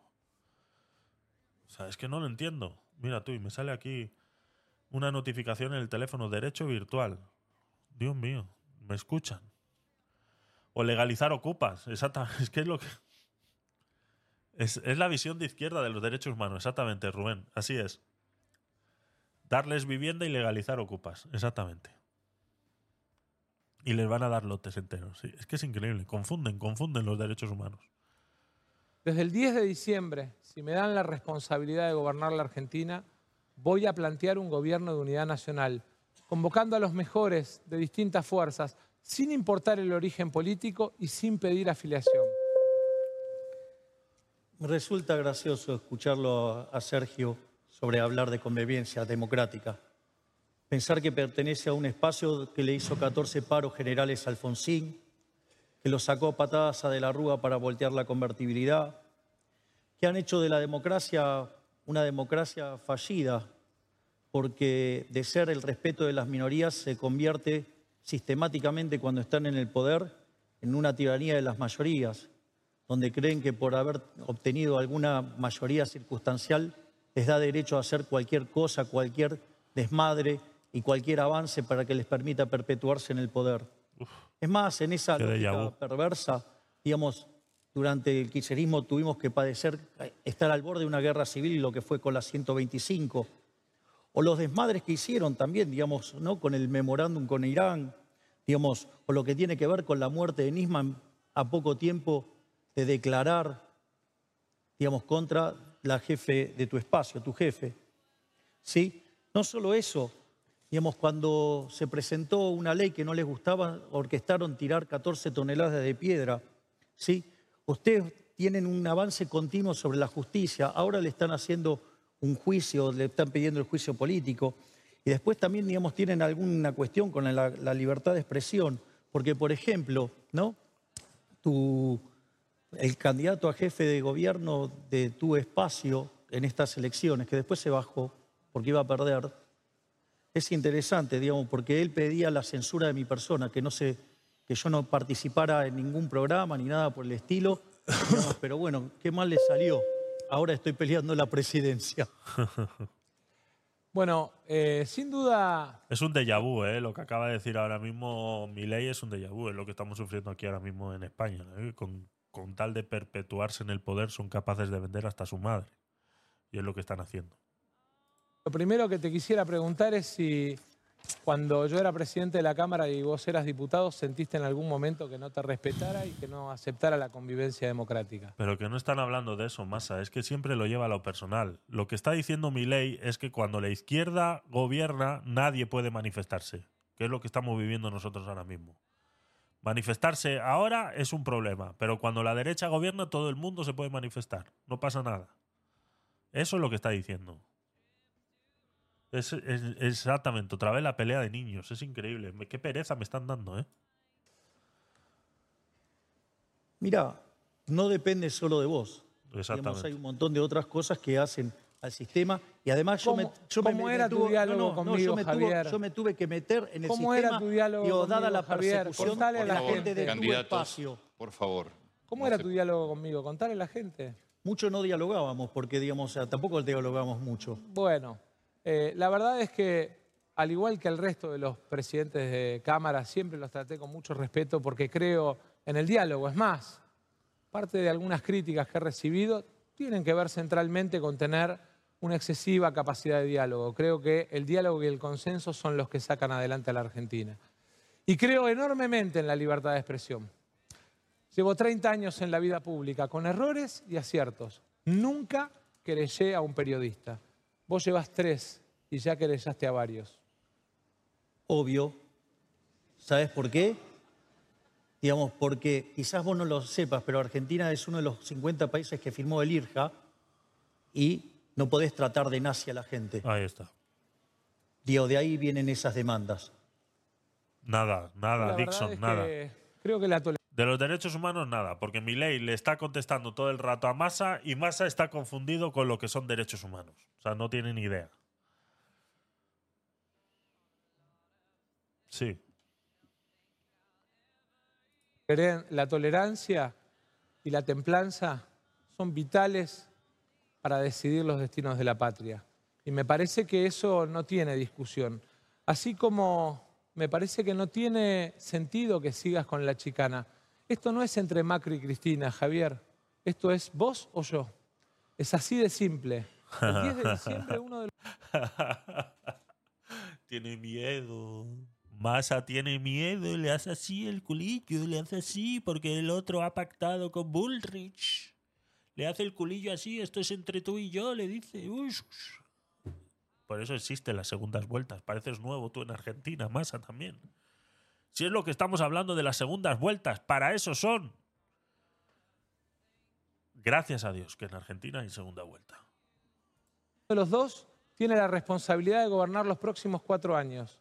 Y tiene que mostrar si está preparado, si tiene el carácter, si tiene la responsabilidad o no. Y los pactos se hacen de cara.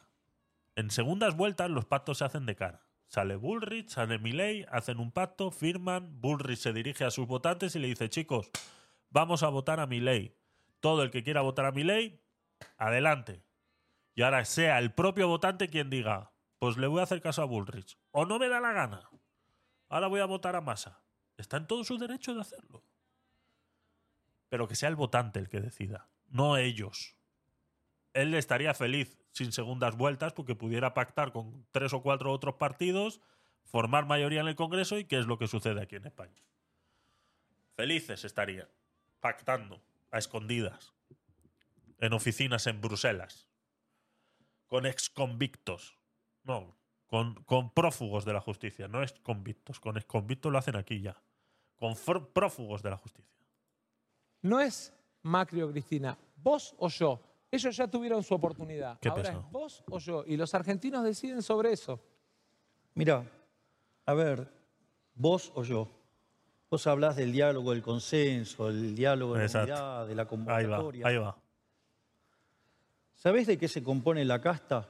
La casta se compone de los políticos ladrones, los que hacen cosas en contra de la gente. Los tenés todos con vos, son los quiseristas. Otro componente de la casta, sabes que son los empresarios prebendarios. La gran mayoría de ellos son amigos tuyos o tenés negocios con ellos. No solo eso, sino que además, digamos, hablas de los sindicalistas, o sea, los sindicalistas que operan en contra de los beneficios y los, digamos, de la situación de los argentinos, son con los que vos te reunís. Son los mismos que también le hicieron los 14 paros generales a Alfonsín. No solo eso, sino que además tenés una fuerte injerencia en los medios. ¿Sí? Con lo cual, todo ese sistema que hace de la casta empobrecedor y que arruina a los argentinos, cuando vos estás diciendo que te vas a sentar con ellos, te vas a sentar a negociar cómo repartirte la torta entre ellos, a espalda de los argentinos de bien, que son a los que cada día le va peor desde que estás aplicando en Argentina el mismo sistema que decís vos, porque se aplica en Argentina desde hace 100 años.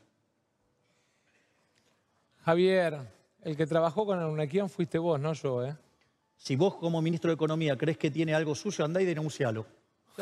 la semana pasada le bajamos la tarifa para Iguazú porque cobraba el triple de lo que cobraba la FOS de Iguazú, pero contale a la gente cómo era el proyecto del tren con Arnequian. lo regulaste mal. Contale a la gente cómo era el proyecto del tren con Arnequian.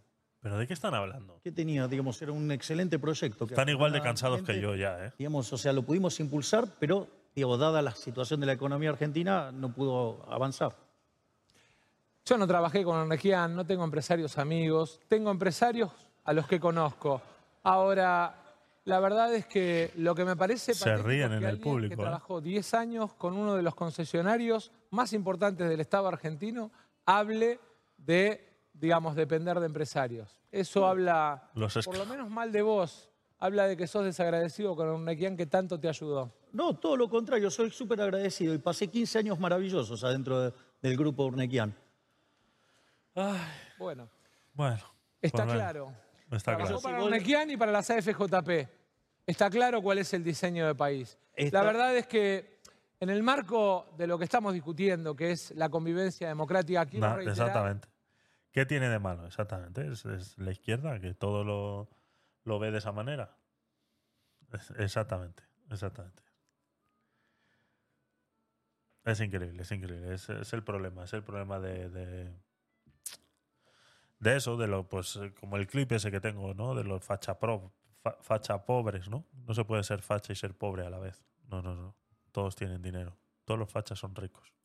Mis amados a los distintos sectores de la Argentina, empresarios, trabajadores, organizaciones de la sociedad civil, movimientos sociales, porque además la convivencia democrática supone, entre otras cosas, el respeto al que piensa distinto.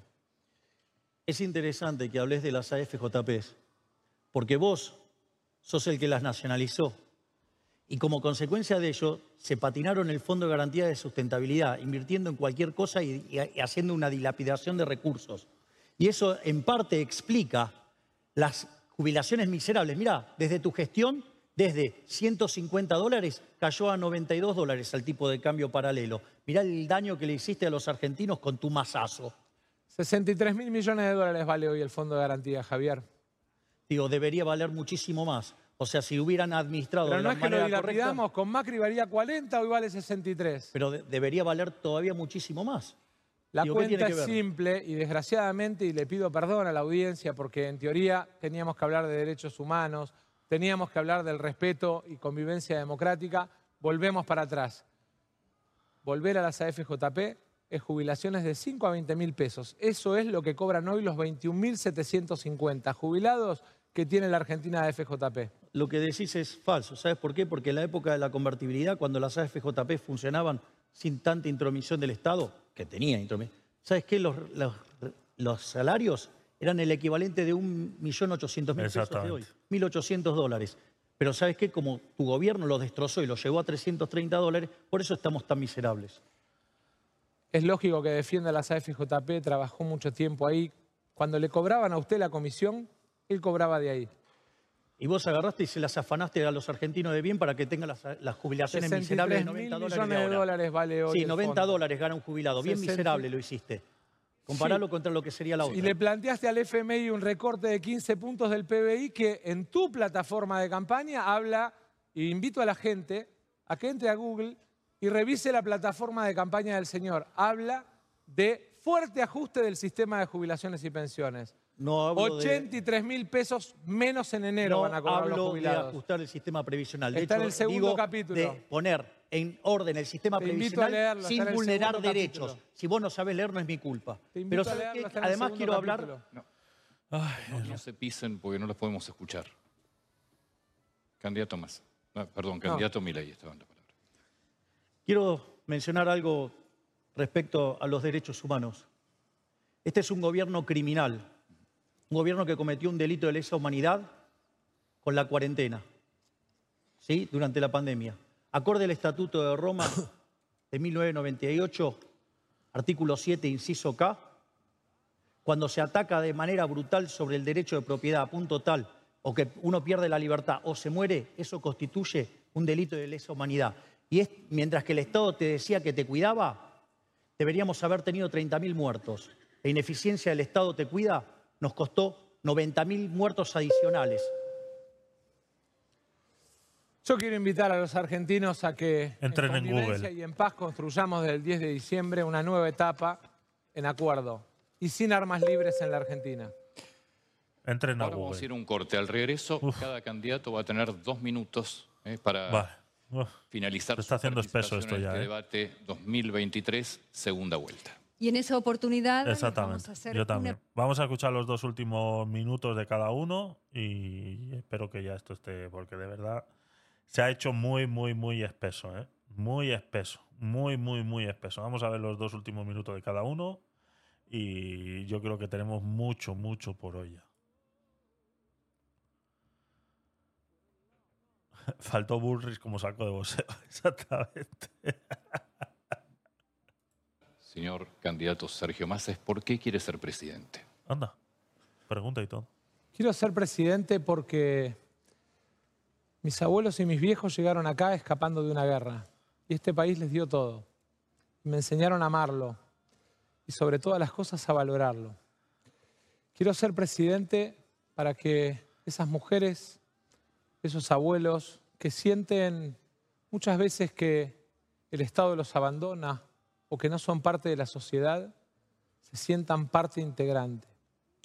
Quiero ser presidente porque creo que la Argentina tiene que enterrar definitivamente la grieta e ir a un acuerdo de 10 políticas de Estado, que tiene que tener diálogo y consensos que le den previsibilidad de largo plazo. Quiero ser presidente para que el norte argentino recupere esas asimetrías que tantas veces lo hacen sentir alejado de nuestra realidad argentina. Quiero ser presidente para que toda la riqueza de nuestra Patagonia se transforme en riqueza que le vendemos al mundo. Quiero ser presidente además entendiendo que hay algunos que ni siquiera me votan convencidos, sino simplemente como vehículo para no elegir un camino que es violencia, que es odio, que es daño.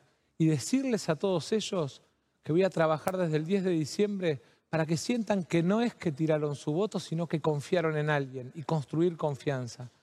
Quiero ser presidente para que nuestros trabajadores recuperen ingreso, para que nuestras pymes ganen mercado en el mundo. Quiero ser presidente para que nuestros pibes sigan yendo a la universidad pública, pero sobre todas las cosas, para que nuestras mamás y nuestras mujeres puedan entrar al mercado de trabajo sin miedo y sin discriminación. Quiero ser presidente porque tengo hijos a los que les quiero dejar un país mucho mejor que el que por ahí me tocó vivir a mí. Y quiero ser presidente para superar esta crisis que nos ha tocado vivir a los argentinos, entendiendo que viene el momento del crecimiento. Concluye ahora con su participación Javier Milei. Para ustedes la pregunta, Javier Milei, ¿por qué quiere ser presidente de la Nación?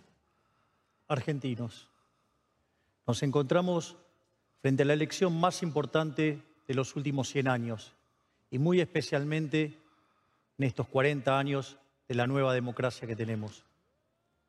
Es el momento de preguntarnos si queremos seguir transitando este sendero decadente que hace que cada día seamos más miserables, que tengamos cada vez más pobres, que tengamos más indigentes, donde los chicos se tienen que ir del país para buscar un futuro, digamos, un país condenado a la miseria. Por eso te pido que al momento de evaluar tu voto te preguntes si preferís la inflación sobre la estabilidad, si preferís esta decadencia en producción y empleo o preferís el crecimiento económico, si querés seguir sosteniendo a esta casta política chorra, corrupta, parasitaria e inútil que lo único que hace es destruir, digamos, nuestra generación de riqueza y hundirnos cada vez más.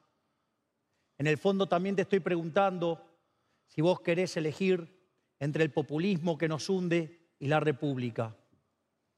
Lo que sí te pido es que cuando vayas a votar lo hagas sin miedo, porque el miedo paraliza. Y si te paralizás, beneficias al status quo, a ese status quo que nos empobrece.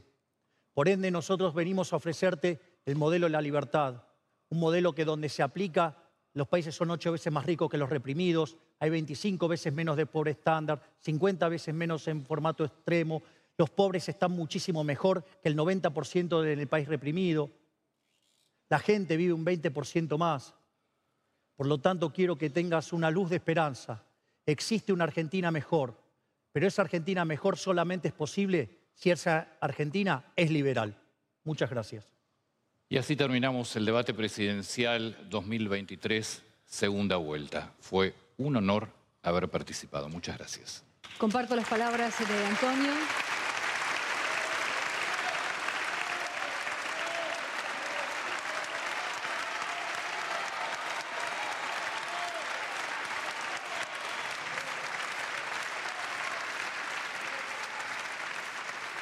Pues ahí está, ¿no? El debate de segunda vuelta entre Massa y Milei. Un poco denso al final ya, ¿eh? Un poco denso, aburrido, sin, sin, sin propuestas y sin nada que ofrecer. La verdad que eh, es más de lo mismo. O sea, es, es, son tan diferentes los discursos que al final han terminado en el modo descalificativo para salir adelante. Es, es lo que han encontrado y lo que han resuelto eh, de esta manera.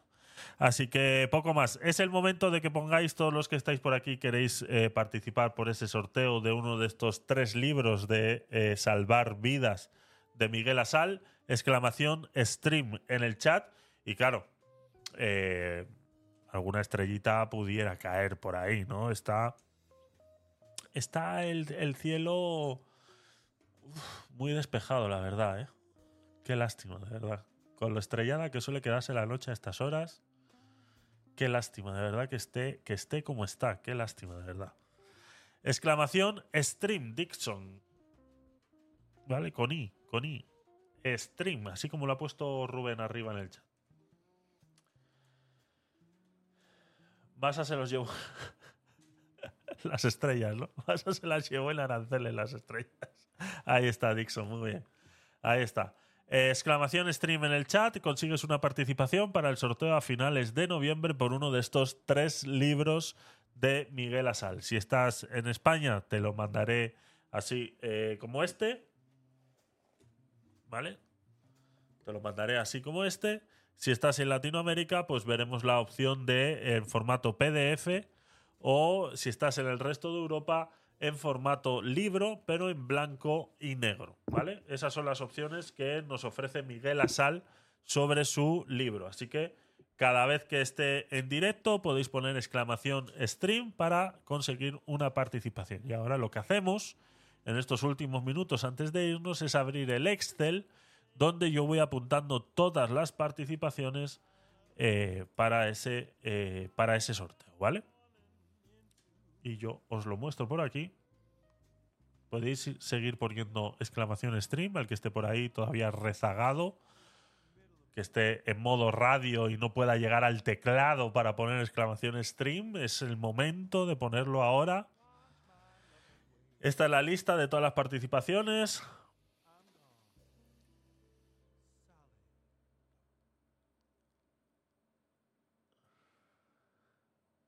Te debo las estrellas. las apunto, Dixon, ¿eh? Estás apuntado. gracias, gracias. Y yo con que vengáis. Estas son todas las participaciones. Seguimos por aquí, la 166, que realmente son 165 participaciones. Y ponemos a Sakaran como primera opción ponemos a Nebur y ponemos a Dixon 7777. ¿Vale? Más nadie se atreve a poner exclamación stream en el chat. Por ende, damos cerrada la participación por el día de hoy. Guardando, guardado. Ahí está. Así que, lo dicho, muchas gracias a todos por haberos pasado por aquí, por haber aguantado este eh, debate conmigo. La verdad que ha estado interesante en algunos puntos que hemos podido sacar un poquito de, contexto y conocer un poquito más sobre el tema argentino, trasladarlo un poquito aquí al tema español. Y ya sabéis que es lo que me gusta hacer a mí cuando reaccionamos a este, a este tipo de contenido, ¿no? Entonces, Eh, muchas gracias a todos, eh, muchas gracias por estar ahí. Nos vamos con un poquitito de música antes de irnos y vamos despidiendo a todos por ahí.